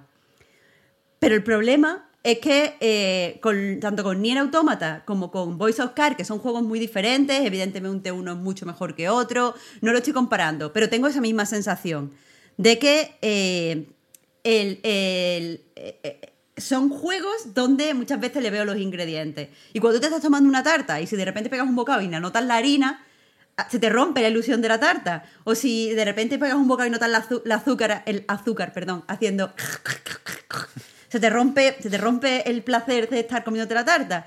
Pues eso es lo que me pasa con los juegos de Yokotaro. En el, en el, bueno, con los que he probado, evidentemente. En el Nier Automata, lo que me pasaba Es es, una, que me es una mayonesa, cor- mayonesa cortada. Un poco, un poco. O sea, no porque con la mayonesa cortada te mueres. No te tienes por qué morir, por eso me gusta la tarta. Claro, porque Vale, vale, es verdad, es verdad. de repente, o sea, te- ta- o sea, no, has, no has colado bien con el colado la harina y de repente tiene un grumito de harina. Y dices, ah, pues eso es lo Sí, que me pasó sí. un poco con el Nier. Porque al final veía que era un juego como súper sólido a nivel de historia, era muy gustoso de manejar y iba solo, y tiene sentido que los personajes se muevan como se muevan porque son robots. Pero de repente te encontrabas que los personajes a mí no me encajaban todo el tiempo en el, en el mundo y escribí un, un texto precisamente hablando de que parecían muñecos de, de la estantería de un otaku guarrón pero que estaban ahí en el juego y me molestaba. Pues con el Voice of, Car me he esto es, a un nivel hiper exagerado porque técnicamente me gustan todas las cosas que hace. Quiero decir, eh, me gustan los JRPG y creo que, que aunque sea un, género como muy rígido, eh, puede, ser, puede ser gustoso. Nino Kuni, el, el primero sigue siendo uno de mis juegos favoritos, no, no tengo nada en contra de, de que sea un JRPG tradicional. Me gusta la fisicalidad, los, o sea, los juegos que introducen la fisicalidad, es como mi nueva obsesión, estoy todo el día pensando en eso. Y por tanto, me gusta que utilice cartas que se dan la vuelta. No es un juego de cartas, pero como tú dices en tu análisis, Víctor, del primero, pero es un juego con cartas y me gusta que las cartas se vayan dando la vuelta. De hecho, la parte más agradable del juego fue explorando el mapa y viendo cómo las cartitas se van dando la vuelta. Y me gusta que cuando combates salga un tablero que imite un, tablero de un juego de mesa y ahí se desarrolle el combate con unas eh, gemitas que tienes que gastar para hacer ataques. Toda esa fisicalidad es gustosa. Pero sin embargo, cuando lo mete, cuando eh, esa fisicalidad conlleva, o sea, tiene que tener asociado por cojones eh, una lentitud. Tiene, tienes que ralentizar el juego para que funcione la fisicalidad. Pero si ya ralentiza un JRPG en el que tienes que combatir, por ejemplo, los caminos muy rápidamente con muchos monstruos, al final te queda algo demasiado pesado, demasiado lento, porque hay dos, dos componentes que lo ralentizan demasiado. Eh, pero otra cosa que pasa es que la fisicalidad en los juegos, el hecho de que te remita todo el tiempo a los juegos de mesa, eh, eso va en contra con que te sumerjas en la historia.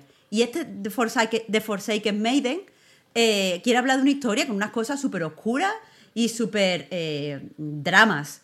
Y entonces no, no- me estoy metiendo, todas estas cosas que están pasando me da igual. O sea, que esta, a esta chavala la maltrataban y tiene heridas en el alma. Pues muy bien, Eh, es que no sé, es que son cartitas, ¿sabes? No, no puedo ponerme a llorar por una cartita que está aquí, no, no, no puedo humanizar lo que estoy viendo en el juego todo el tiempo como una carta. Pero es que después el juego tiene un componente que podría explotarse un montón y que creo que además que está infrautilizado en los videojuegos, que es el narrador. O sea, el narrador, mm, desde el primer momento yo estaba adentrísimo con él, porque el juego empieza en negro y el narrador empieza a narrar. Y te lo narra como en una radionovela. Y yo de repente estaba pensando, wow, un juego. O sea, los videojuegos normalmente me lo dan todo hecho. ¿Sabes? Me dan las imágenes, me dan el sonido, me dan eh, el, escenario de juego y yo no tengo que hacer nada con mi imaginación. Por eso a lo mejor muchas veces me estimula más la lectura. Y de repente empecé este juego y el juego estaba todo el tiempo intentando estimular mi imaginación a través del narrador, que también por un lado es narrador y por otro es game master de esta partida de juego físico. Y me gustó. Y más aún cuando vi que había un- una capita meta en el que el narrador daba su opinión. En cierto momento hice... eh, o sea, estaban hablando do- dos personajes y de repente el narrador se metió y dijo, wow, eso parece muy interesante. Y, y fue como, guau, me está hablando a mí, la jugadora, qué guay, qué meta, qué no sé qué. Pero todo ese, todo, todas estas cosas que molan a, a su manera, todo, todo, todos los ingredientes son súper buenos, pero en la tarta van en contra unos de otros. Es como a ti te puede gustar un montón la hamburguesa, pero tú no te quieres encontrar una tarta con una hamburguesa encima, Yokotaro. Y entonces, eh, eh, al final mi, re- mi- mi reflexión, que es un poco mierda, pero era como que alguien le regaló un libro de cocina a Yokotaro. Es el resumen que querido hacer aquí. A mí, eh, con el, con el primero, me pasó un poco lo, o sea, pensé un poco lo mismo, ¿eh? De verdad. Porque efectivamente todo este. Y, y creo que en el primero, de hecho, era peor todavía. Porque luego hicieron un parche, ¿no? Que como que agilizaba un poco el juego, no sé de qué manera. Sí, eh, ah, hacía porque en vez de ir moviéndote de, cartita en cartita con tu ficha de personaje, lo que hace es que con el stick, bueno, el stick derecho yo creo que juego en Play, pero eh, mueves, mm, o sea, mueves la fichita sin levantar las cartas, la pones en el sitio al final al que vas y ya va, di- va directamente. Ah, no tienes vale, que vale. ir cartita a cartita.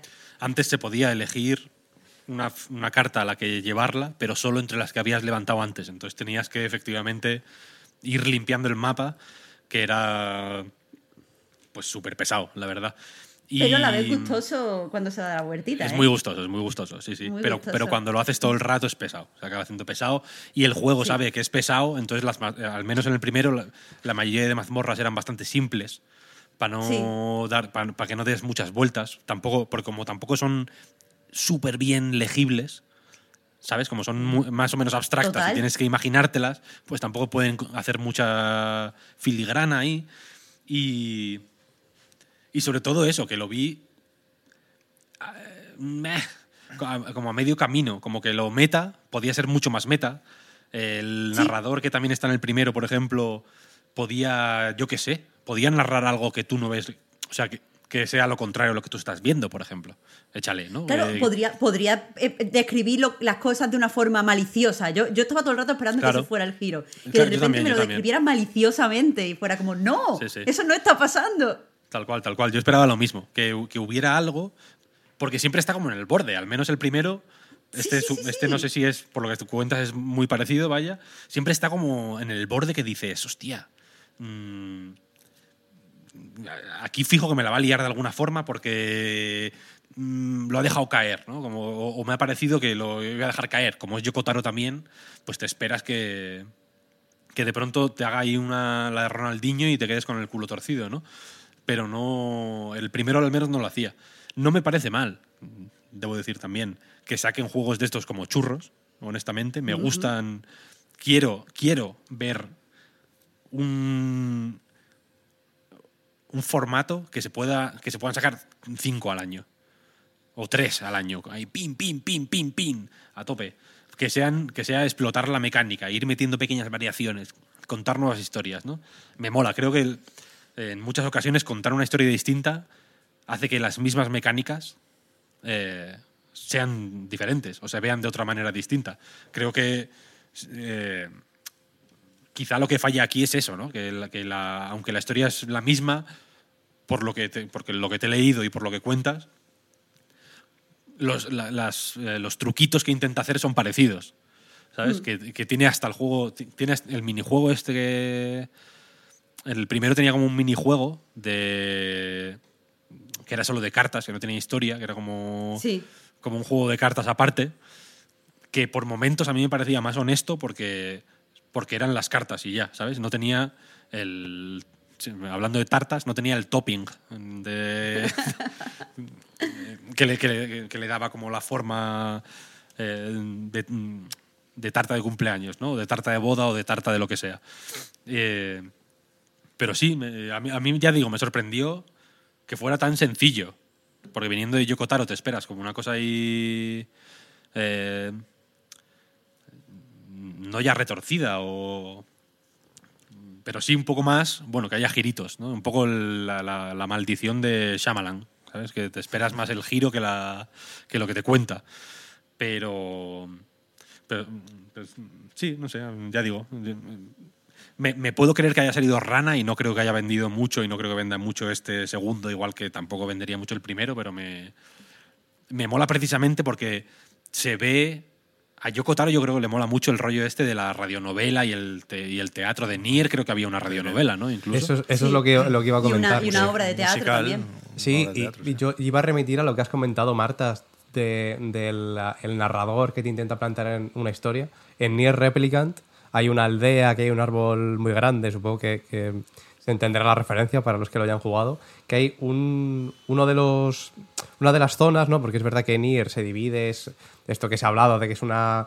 Está dividido rollo Ocarina, ¿no? Pues uno de los, de los mundos puede ser, eh, o de las joder, de las regiones a las que tienes que ir, pues es de, de pegarse, de mazmorra y tal, y otra es totalmente narrativo, es un texto, de hecho se pone la pantalla en negro, y eso está, me parece que, que es uno de los grandes puntos de, del Nier, de hecho. Y veo que no se ha conseguido trasladar a- al Voice of Cards, pero en el Replicant me parece, me parece increíble esa parte.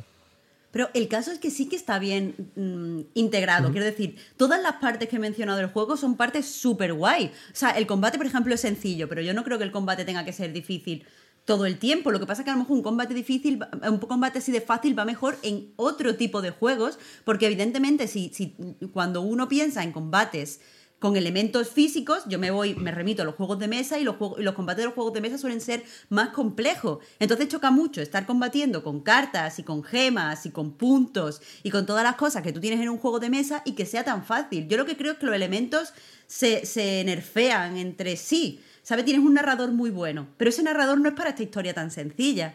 Eh, o, o a lo mejor eh, el narrador funciona como un game master, me parece chulo, pero entonces que juegue conmigo, porque entonces estamos jugando los dos. No me narras, y- no me narres Sí, y seas equisciente y de repente en cuando me des tu opinión.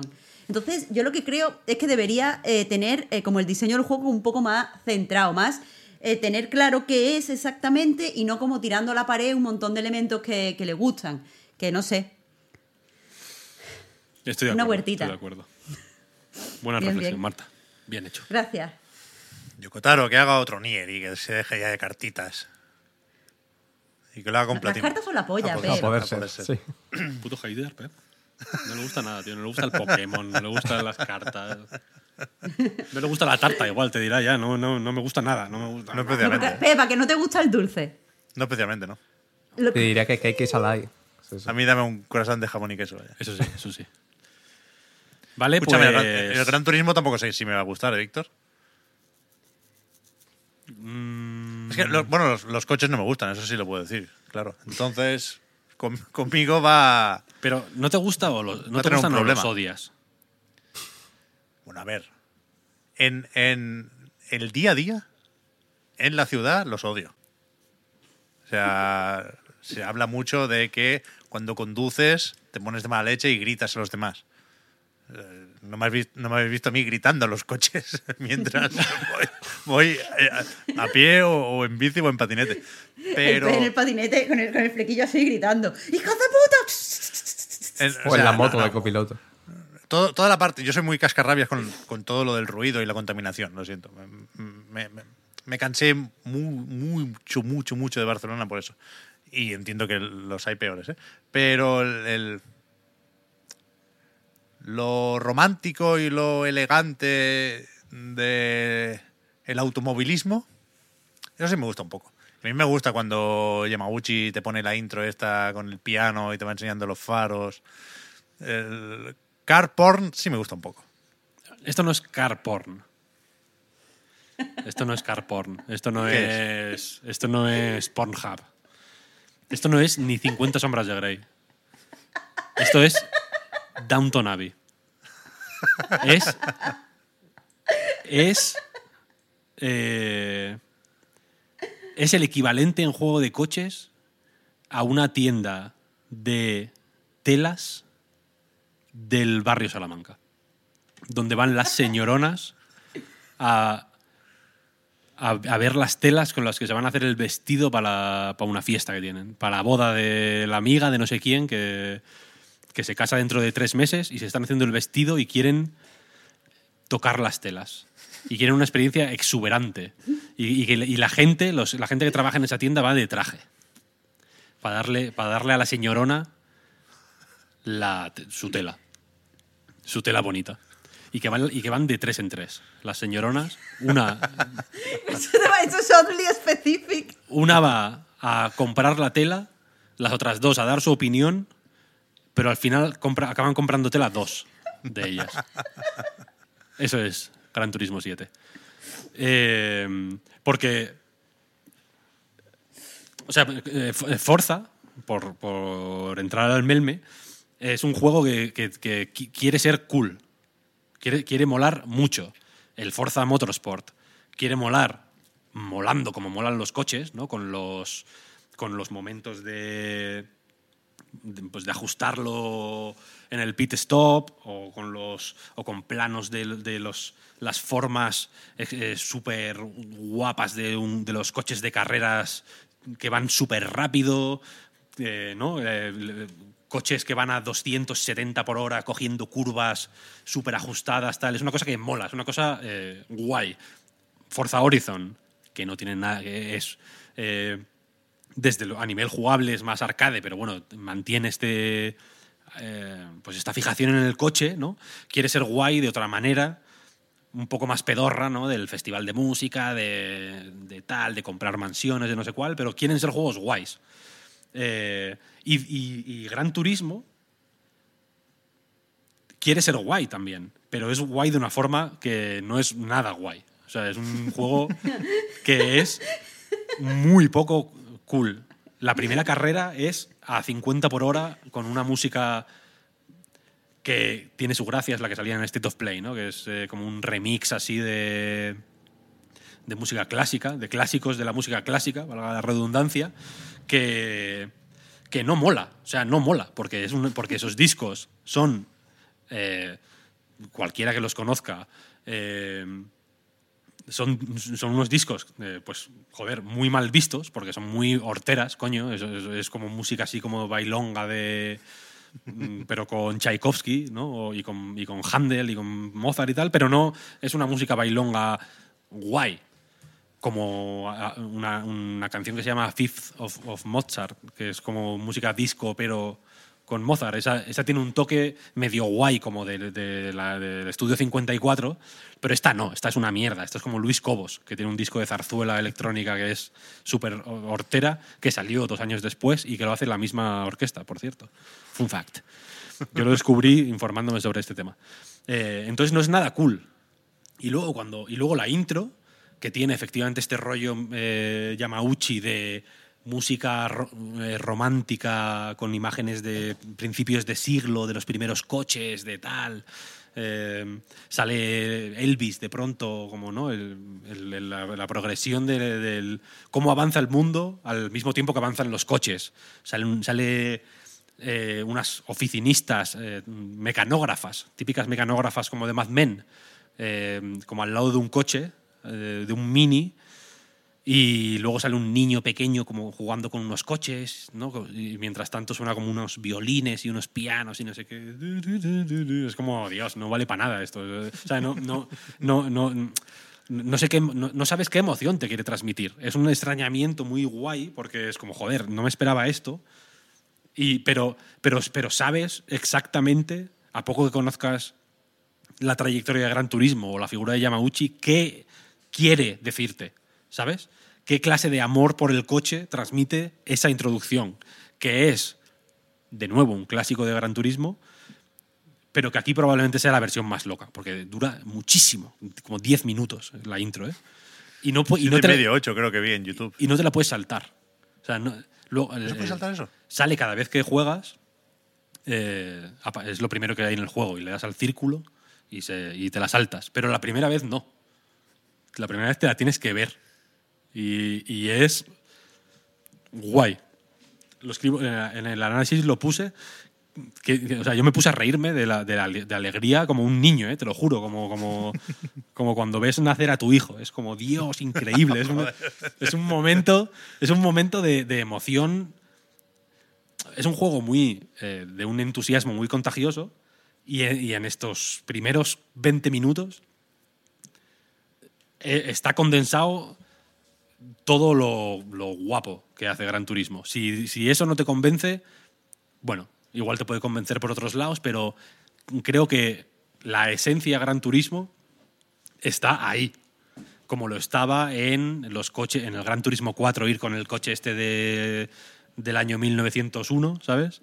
O en el Gran Turismo 6, ir, eh, a la luna, ¿sabes? Que, con el rover este, que se podía, que era una de las misiones del Gran Turismo 6.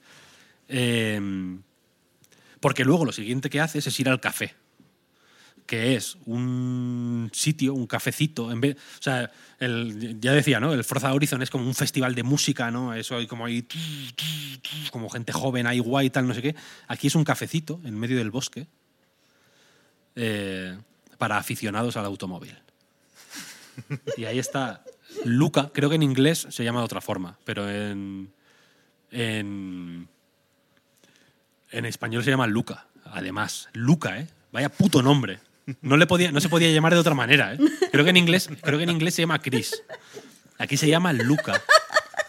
Y es un tío como, como de 45 años, como con barbita, pero bien. O sea, barbita, pero recortada bien, ¿sabes? Luca. Barbita de peluquería. Sí. Pero, pero, pero no de ir no de, no de vanidad, ¿sabes? Sino de que quiere tener buen aspecto. Pero tampoco quiere pasarse. Él lo que, él, porque él se dedica a, su café, que está en medio de, la- de un bosque. Es un café exquisito, exquisito. Mm, Todo la, taza, el humito que sale de la, de la, tetera, todo es como Dios. eh, Una cosa lujosa de, de te- aterciopelada, no, no sensual. No, o no eh, no hay humedad. En las cosas eróticas suele haber humedad, ¿no? Se nota como húmedo. Aquí es como, como, como cuando alguien se sienta en un coche, en un, en un- en un Porsche, por ejemplo, y toca la, y toca la tapicería y dice, y dice esto es, esto es, esto es bueno, ¿eh? esto es, es gustoso, es ese, tipo de, es ese tipo de sensación la que transmite el café. ¿no?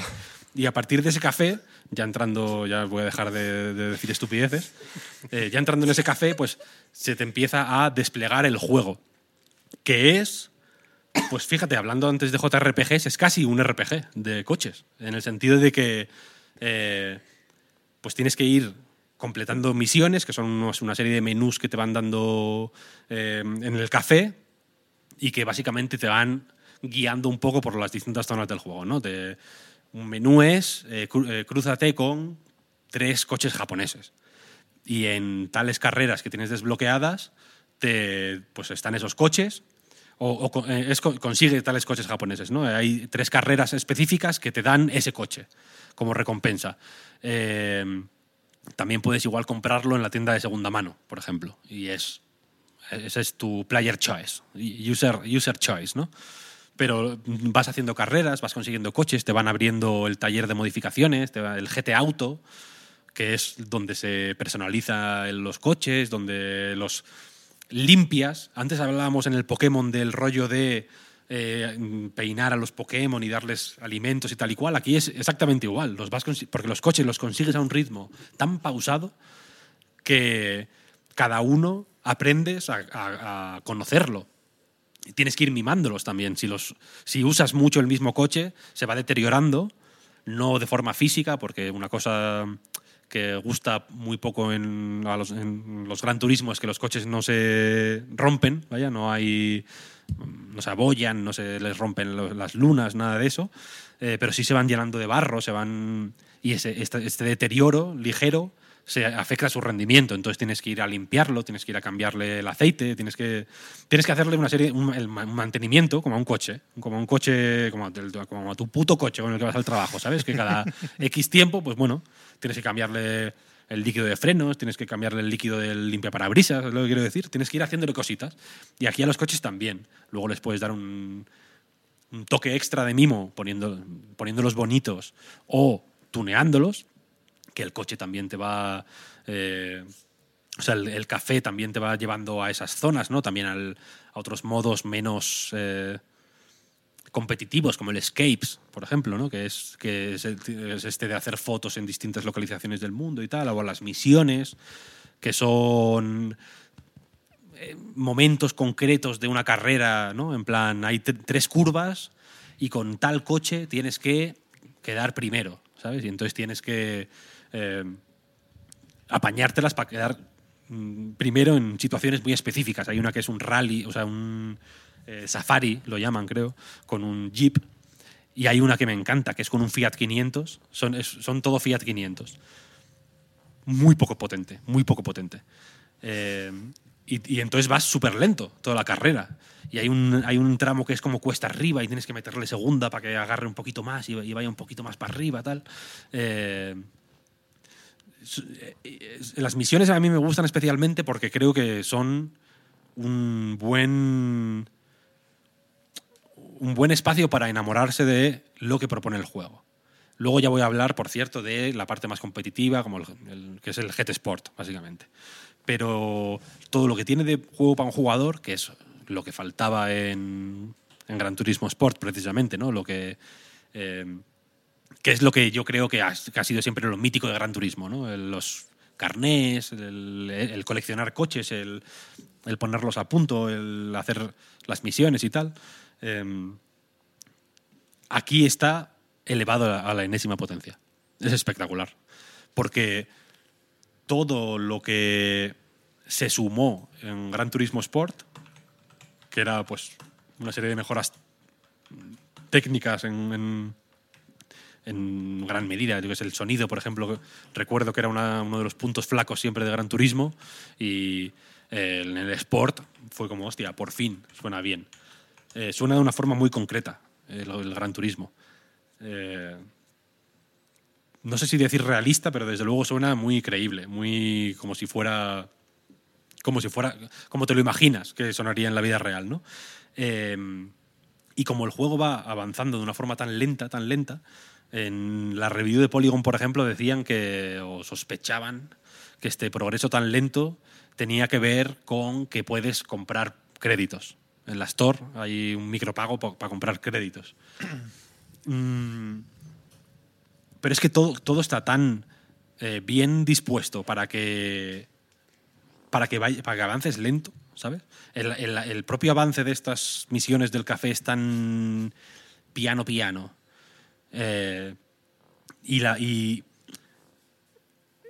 cómo decirlo Lo- el, el- el tiempo que te anima a dedicar a cada cosa a cada carrera a cada curva es tan está tan dilatado que no creo que el juego produzca tanto ganas de comprar coches a lo loco, ¿sabes? De tener, de hacerte con todos, como en un Pokémon, como de ir lo más poquito a poquito que puedas. Mira, 8-bit combo, 8-bit combo, dice, yo solo tengo una duda para volver al Gran Tour. ¿Hay pruebas de pararse en la línea? Hay pruebas de pararse en la línea. La típica prueba del, del Gran Turismo 2, del Carné B, las dos primeras del Carné B del- de los Gran Turismo, que es pararte en el sitio, están aquí, ¿no? Y, y- y- y te... Y el juego te anima a, a hacer esas pruebas un millón de veces. Porque una cosa que hace muy guay, y que evidentemente hay mucha distancia entre el Gran Turismo 2 y este, ¿no? El Gran Turismo 2 ya pasaba.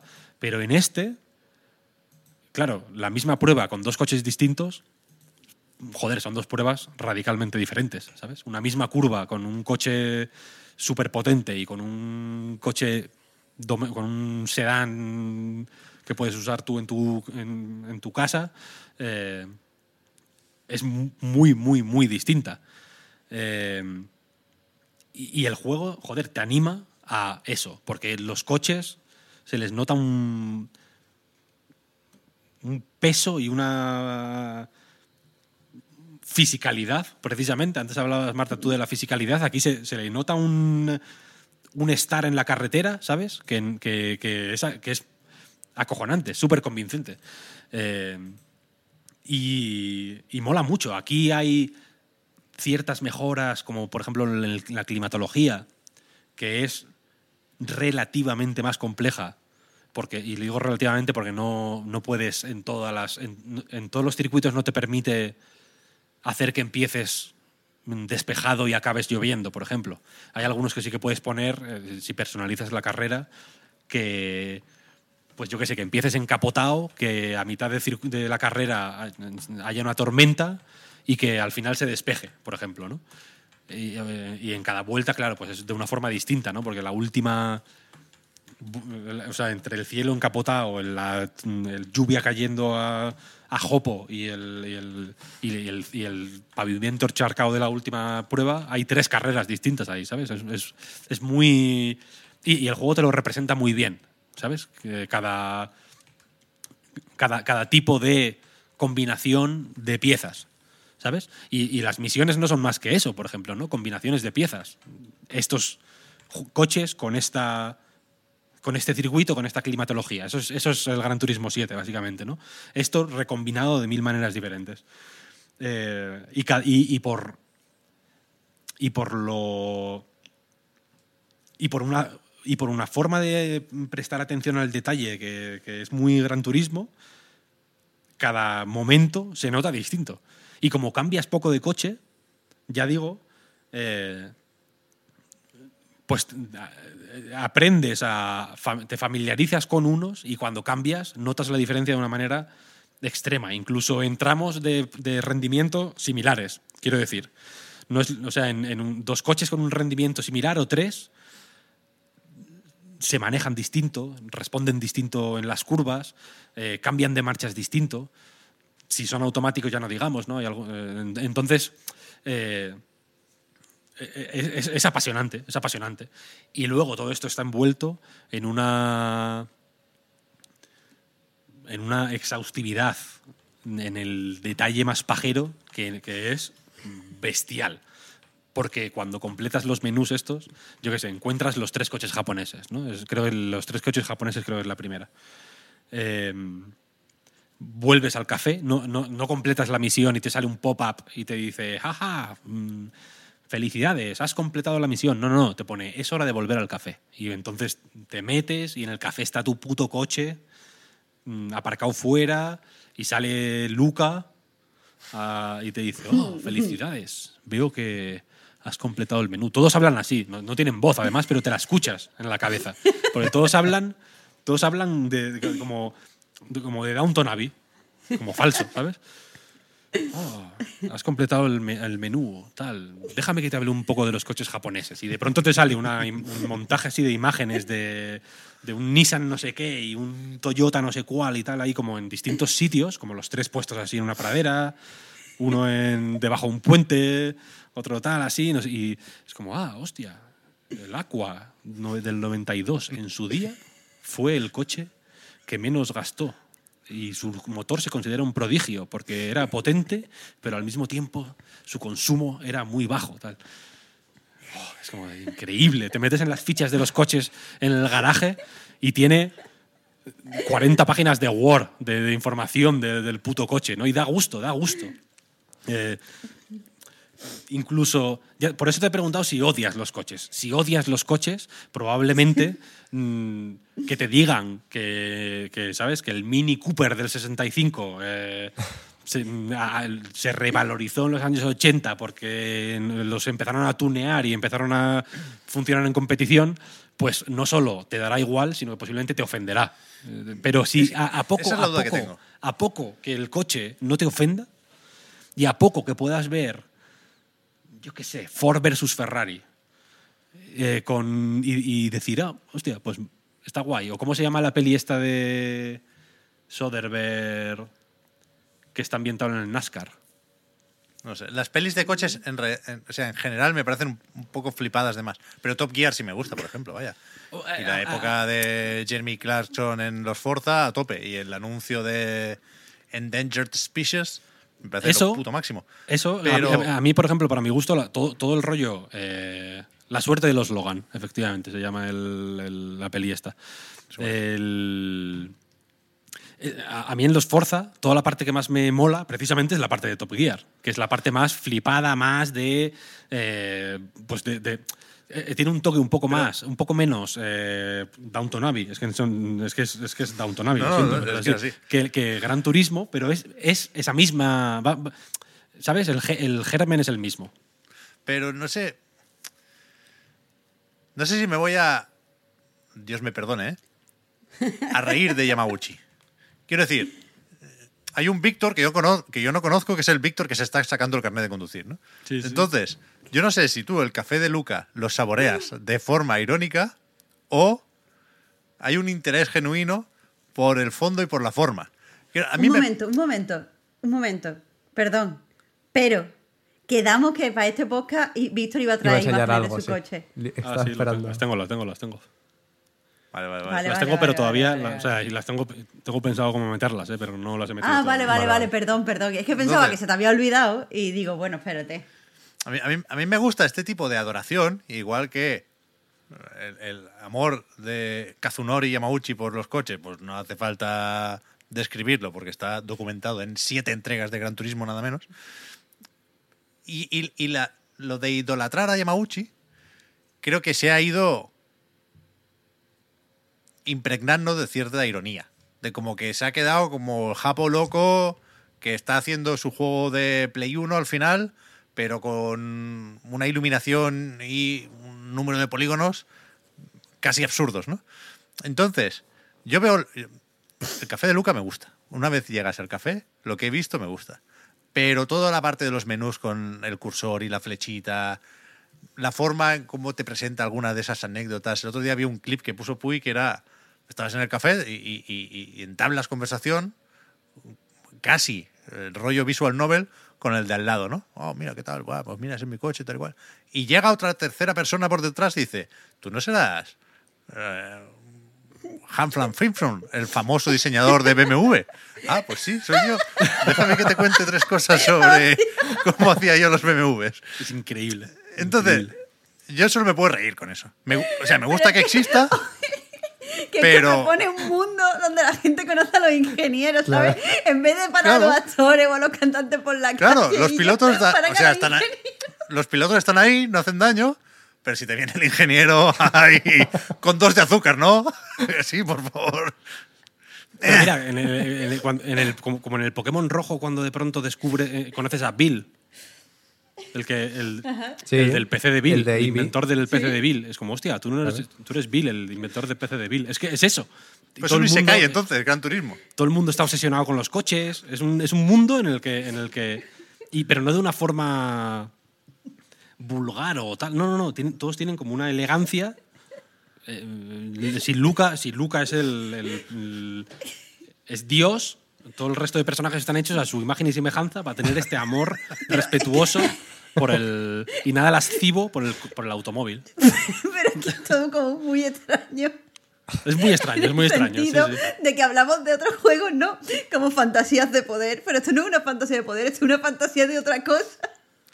Pero Sí, no sé exactamente qué- de sobre qué, no sé exactamente cómo ponerle el dedo a eso. Claro, es que antes cuando, cuando, cuando el amor de Yamauchi por, por los coches eh, era puro, pues no sé, no, no, no había estas fricciones. Pero claro, es que cuando salió Gran Turismo 3 a spec, eh, seguramente no habíamos visto el- el- hasta dónde llegan las filias de algunas personas con los tubos de escape, ¿no? Entonces ahora está manchado. O sea, ese amor de Yamauchi, que era puro, seguramente sigue siendo puro, pero ahora estamos aquí ya con la mirada sucia, como decía Resines, ¿no? Entonces, Pero el juego, me- el me- juego me- pero quiero decir, desde fuera puede ser, pero de, de verdad que el, el juego te lo presenta de una forma tan te pone a su nivel, ¿no? Un poco, te- sí, sí, sí, sí. sí. Te- te- te- te- o sea, es más, te somete a su nivel, porque efectivamente no es una fantasía de poder, es una es la fantasía de Yamaguchi. Tú Pero parece sobre todo- a esa fantasía. Sobre todo Ya. eso que has dicho, parece elegante, ¿no? El juego en general. Más allá de lo, Claro. lo guay que quiere Pero es ser elegante- Forza, es elegante este quiere ser como- elegante. Sí, pero es elegante como una cosa de Massimo Dutti, no es como de papá. Pero entonces, las carreras, Víctor, son como los combates en 13 Sentinels. ¿Tú quieres, ¿tú quieres volver al café, al café o no? ¿O están bien las carreras? Las carreras son la hostia, evidentemente. Ahí vale, está vale. el- el- la chicha, que es la carrera, está eh, bien. eh, ya digo, están bien representadas, son emocionantes, son. eh, sobre todo por la. Por el tipo de coches que tiene el juego, eh, hay, hay mucha variedad. En el sentido de que gen- por lo- en, en la mayoría no hay limitación de, de puntos de rendimiento. Los puntos de rendimiento es básicamente un cálculo que hace el juego en función de las características básicas del coche y, y- y los túneles que le hayas metido. ¿no? El- si le has puesto una, si con que le pongas unas ruedas medio decentes ya te sube 200 puntos. Y, y no, y no tiene límite. Pero mola jugar con, pues, al nivel sugerido, eh, te sugiere niveles, pero no te, no te limita por lo general.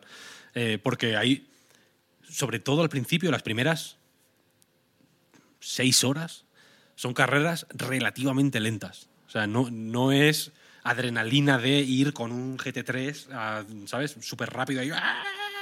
No, no, no. Es un juego de conducir, ¿sabes? O sea, de, de- disfrutar la conducción. Y, y eso, que en el modo GT Sport, que básicamente es el Gran Turismo Sport mm, canibalizado, porque de hecho no, hay ni que.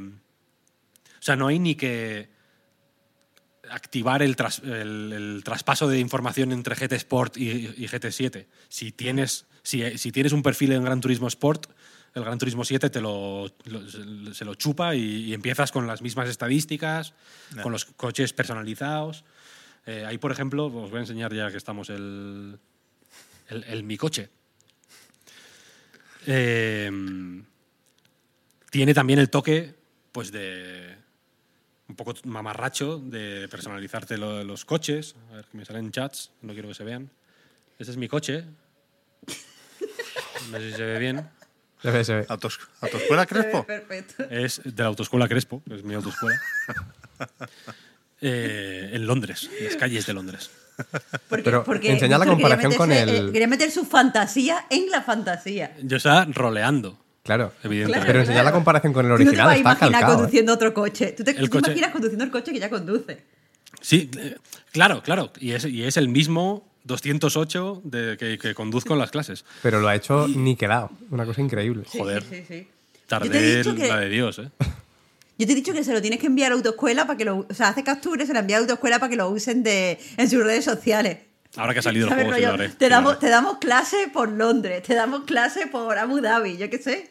Y la cosa es que en el modo eh, Sport, que ya digo que es el Gran Turismo Sport eh, mm, tal cual, sí es mucho más estricto con las penalizaciones, con la manera en la que juegas.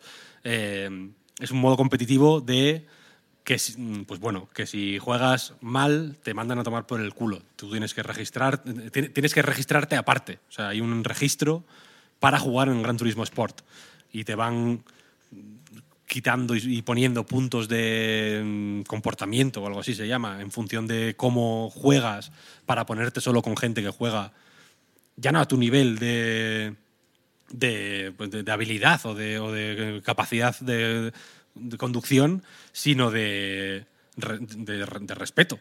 O sea, es un juego en el que puedes poner, o sea, se ponen los intermitentes, quiero decir, ¿sabes? Para señalizar que te vas a mover, para que, alguien, para que no se piñen contra ti, porque piñarse está muy penalizado, tanto para el que se piña como para el piñao, quiero decir. Entonces, si la lías, la lías para todos, y a nadie le gusta que, te- que se la líen a todos. ¿no?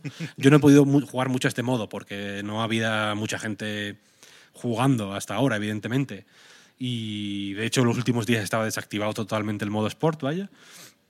Pero es ese tipo de juego, que era Gran Turismo Sport, que no gustó tanto en su momento porque no tenía la otra, eh, toda la otra parte de Gran Turismo, que creo que también es importante.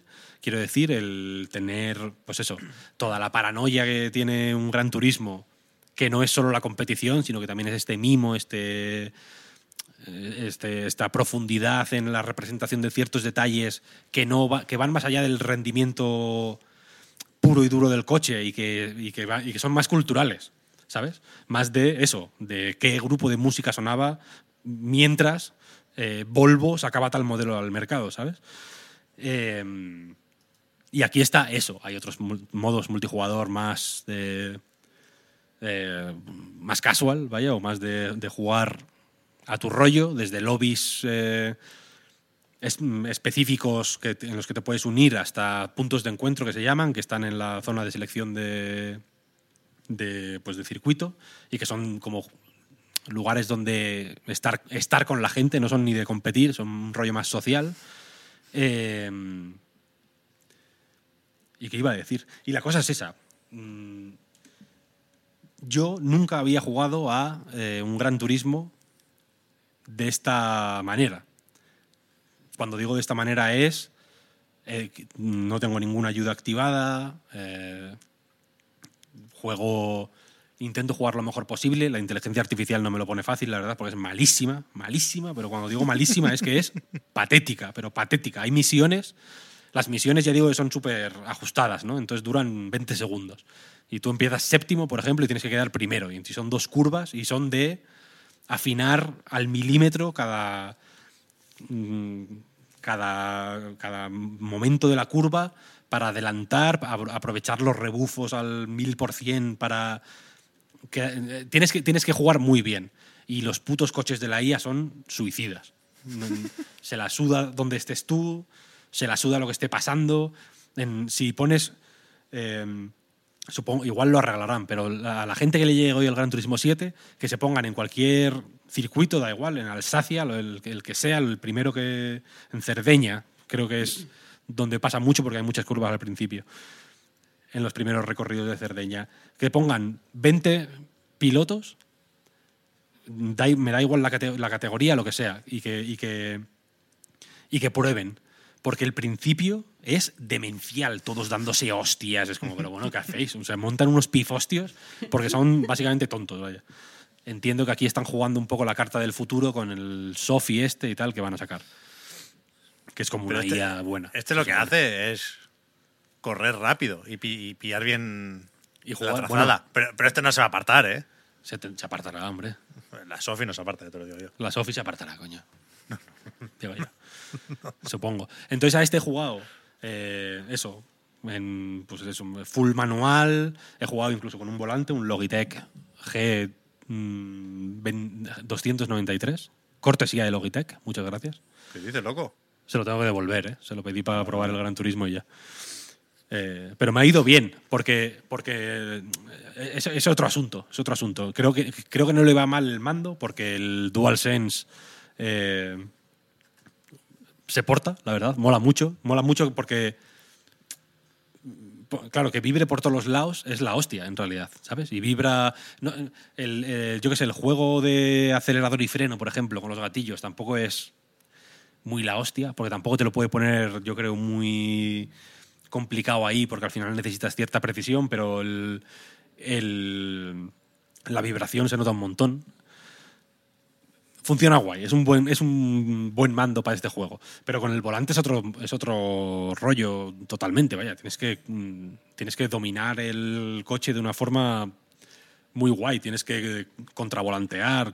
hay ciertas cosas que con el mando o con o jugando de otra forma, eh, yo no había experimentado nunca. Y en esta ocasión lo estoy experimentando de una forma muy visceral. A mí, desde luego, el entusiasmo este que tiene Yamauchi con, el, eh, con los coches y con las carreras y con y este mimo de, cuidar cada, cada curva y de, que, cada momento sea especial y tenga y diga algo, ¿sabes?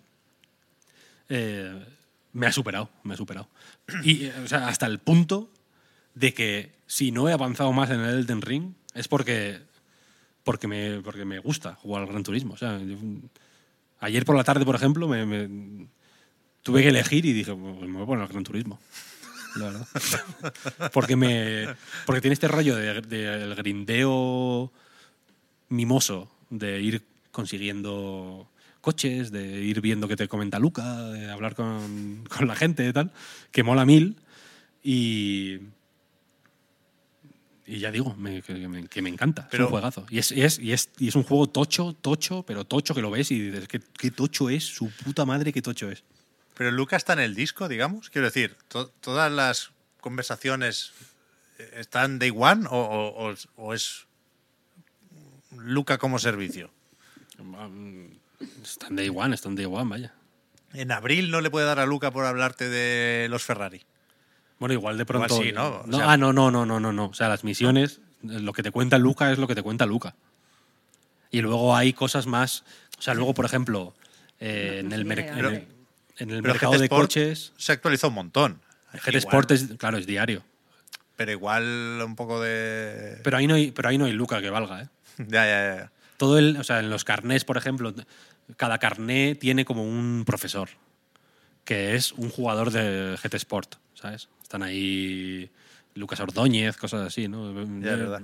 Gente de todo el mundo que te van explicando de unas formas muy, muy guays eh, cómo conseguir el, eh, superar la prueba, ¿no? Que al final es enseñarte a cómo manipular el coche para hacer cierta cosa de forma satisfactoria. Son cosas que luego tú luego puedes aplicar en las carreras eh, as you please. O en los circuitos te dan consejos de, de ese circuito, ¿no? Pues en este hay un par de rectas que tienes que aprovechar el rebufo para adelantar, o hay X momentos que hay muchas cuestas para arriba y muchas para abajo, aprovecha para tal. Te van dando consejos y tal, pero en, el- en el- en GT Sport no. Es- en GT Sport es Gran Turismo Sport. Es Ya, hacerte ya. tus carreras mm, en tal hora. se- a tal hora empieza la carrera, tienes tu tiempo de, de- de- de práctica, ¿sabes? Y, tú- y luego te metes y tal. Es, mm, pues un modo competitivo puro y duro, vaya. Pero que te comente de, de repente en la noticia de ayer, el Luca, eso es el futuro, claro. Eso es el metaverso ya. Es como Milo, iba a ser en su momento, claro. Luego hay cosas más eh, que me gustaría ir viendo y lo iré viendo vaya, a medida que avance el tiempo. El mercado de coches fluctúa, ¿sabes? Hay algunos que las existencias van bajando, no sé si es por que lo compra mucha gente, cada día cambian esos. Luego hay coches que son más caros o más baratos en función de la demanda. Cuando hay coches que tienen mucha demanda, eh, te lo pone, ¿sabes? Te lo avisa. Los puedes vender tú también. Hay como una un peloteo de coches y tal que, mola mucho. El concesionario, el concesionario de coches de primera mano es una locura. Porque tú eh, o sea, lo, miras por marcas y luego en cada marca ves los coches, pero también puedes ver un vídeo explicativo de la historia de esa marca. O sea, es una cosa. Ahí sí que hay vídeos y hay, o sea, hay horas de producción audiovisual de primer nivel innecesario, porque no tú, puedes no ver ninguno de esos vídeos y, y- y da lo mismo, quiero decir. Es la hostia, es increíble. Increíble. Yo, yo quiero ver todo esto, pero no O sea, sé este, si... este es el juego de, de PlayStation del año. Ni el Horizon, ni el, ni el God of War, ni su puta madre. Este es el juego que dices, "Mm, qué, qué tocho, qué tocho, qué, qué guapo. Es el Smash Bros. de Sony, básicamente. Hostia. ¿Tú no te das cuenta que Pep se está muriendo, Víctor? Pep se está muriendo un poco con estos comentarios. No, no, no, al revés, al revés. A mí Gran Turismo me parece un, un, un monumento, vaya. Me parece que una sagrada familia. No quedan muchas en videojuegos.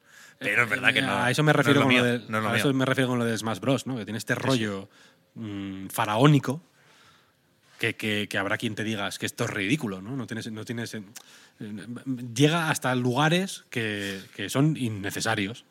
Porque, porque es que hay, ya digo que hay cosas que, que no tienes ni por qué ver. Hay, hay, hay menús que, que- que no tienes ni que visitar. ¿Sabes? Sí, sí. Y que están ahí.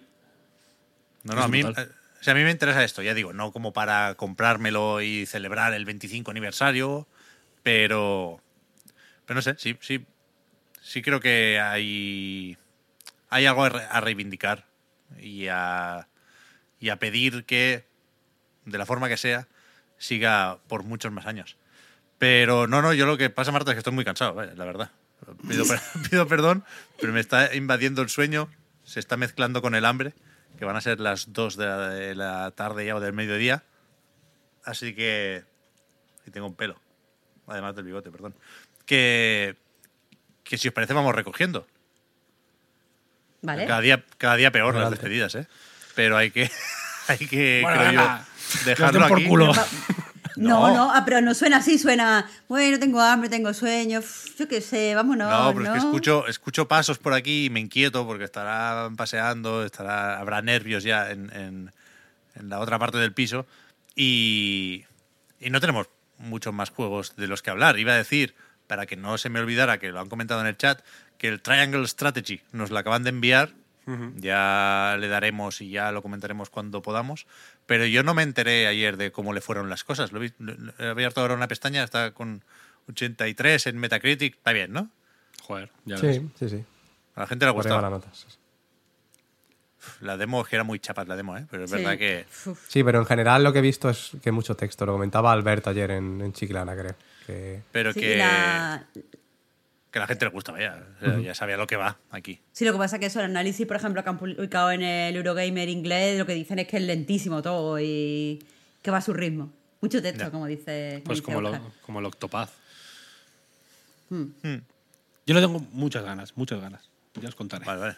Pues ya nos dirás. Yo voy a jugar al Babylon's Fall y no sé, joder, mira que el otro día repasamos los juegos de marzo, pero ya no recuerdo los que había en el centro. Me, me- me voy ya al 25 con el Ghostwire Tokyo y el Kirby, pero seguramente me dejo alguno por ahí entre medio. Pues Así está que- el Wild West. Yo le tengo ganas. El 31, ¿Sí? Wild West. sí, sí. March 2022 Video Games. Vamos a buscarlo Antonio. en directo.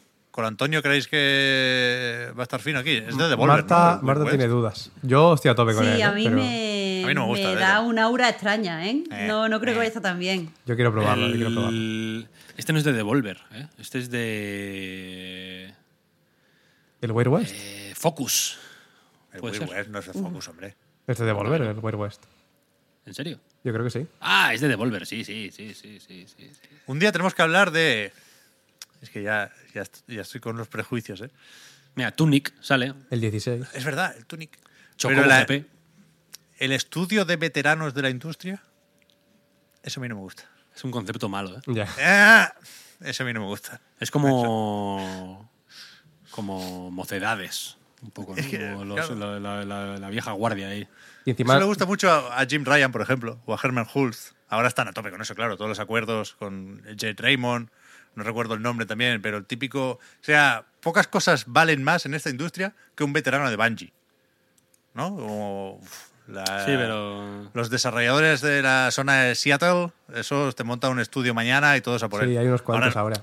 Ahora no, porque ya han comprado Bungie entera, ¿no? Pero a mí- Paradise. Holy shit. Es verdad. Salió es verdad, el de verdad. el estudio este de gente de, de Data Time Company, de, de Witcher hace poco. Es verdad que tiene ese rollito de, Hmm. de desarrolladores veteranos que al final la comunicación luego acaba siendo un poco rara porque se vienen un poco arriba más de la cuenta. Pero bueno. A Jim Ryan le gusta porque verá como una oportunidad de futuro para de- como de gente con pantalón cachuli. ¿Sabes? Gente que. Es un pantalón que- cachuli. el, el pantalón así subido hasta el ombligo, como lo llevaba Julián, Julián Muñoz. ¡Ay, con Julián Muñoz! En- Entonces se ve ahí que dirá, bueno, pues habrá que apoyar a este, este tipo de iniciativas. Es un poco, es un poco la, el, el- el fondo de pensiones de la industria del videojuego. A ver, que pobre con Antonio, ¿eh? que, que- que en realidad ha tenido sus más y sus menos, sobre todo con la gente de la prensa. Pero yo creo que es un perfil interesante cuando no sé qué aniversario fue de Arkane hace poco y se repasó en No Clip. Tenía cosas guays. Pero, pero eso, que, que yo decía el otro día que había memorizado hasta cierto punto el calendario solo hasta Elden Ring, ¿no? Tenía muy claro lo que salía hasta el 25 de febrero y pudiera parecer, por, por esta relativa calma después de el lanzamiento de From Software, que marzo iba a ser flojo, pero al revés, no. eh, cuidado con marzo. Marzo está No todo para. también, sí. Abril es un poquito más relajado ya, pero Tocho, marzo, tocho. cuidado. Bueno, y el GTA V Next Gen sale ese, Sí. ese, ese. A mediados Ese de que- mes, el 13 o algo 15, así. el 15. Sí, sí.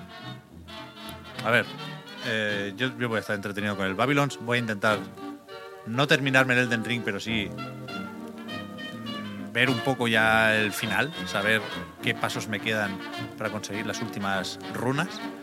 Y, y ya contaremos la semana que viene, claro. Voy con la despedida, ¿no? Sí. Claro. Es que tengo la sensación de que me dejo algo, ¿eh? Pero no va, no va a venir de aquí, supongo. Da igual, da igual, perdón por la confusión. Podcast Reload, igual que anightgames.com, es posible gracias a vuestras generosas aportaciones. Patreon.com barra anightreload. Para más información, los patrons. No sé si tendréis ahora un ratito más de prórroga, pero, o sea, yo no, yo no puedo grabarla ahora, pero vamos a intentar grabarla después. Nos sentamos. Y, y nada, muchas gracias a todos por seguirnos y ayudarnos a mejorar.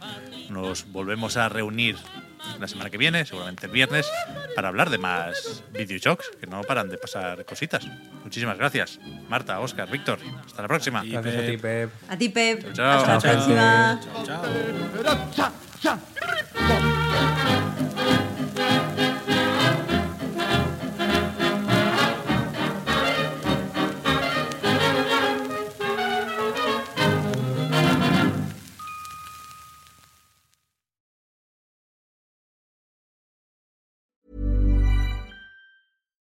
Hi, I'm Daniel, founder of Pretty Litter. Cats and cat owners deserve better than any old fashioned litter. That's why I teamed up with scientists and veterinarians to create Pretty Litter. Its innovative crystal formula has superior odor control and weighs up to 80% less than clay litter. Pretty Litter even monitors health by changing colors to help detect early signs of potential illness. It's the world's smartest kitty litter.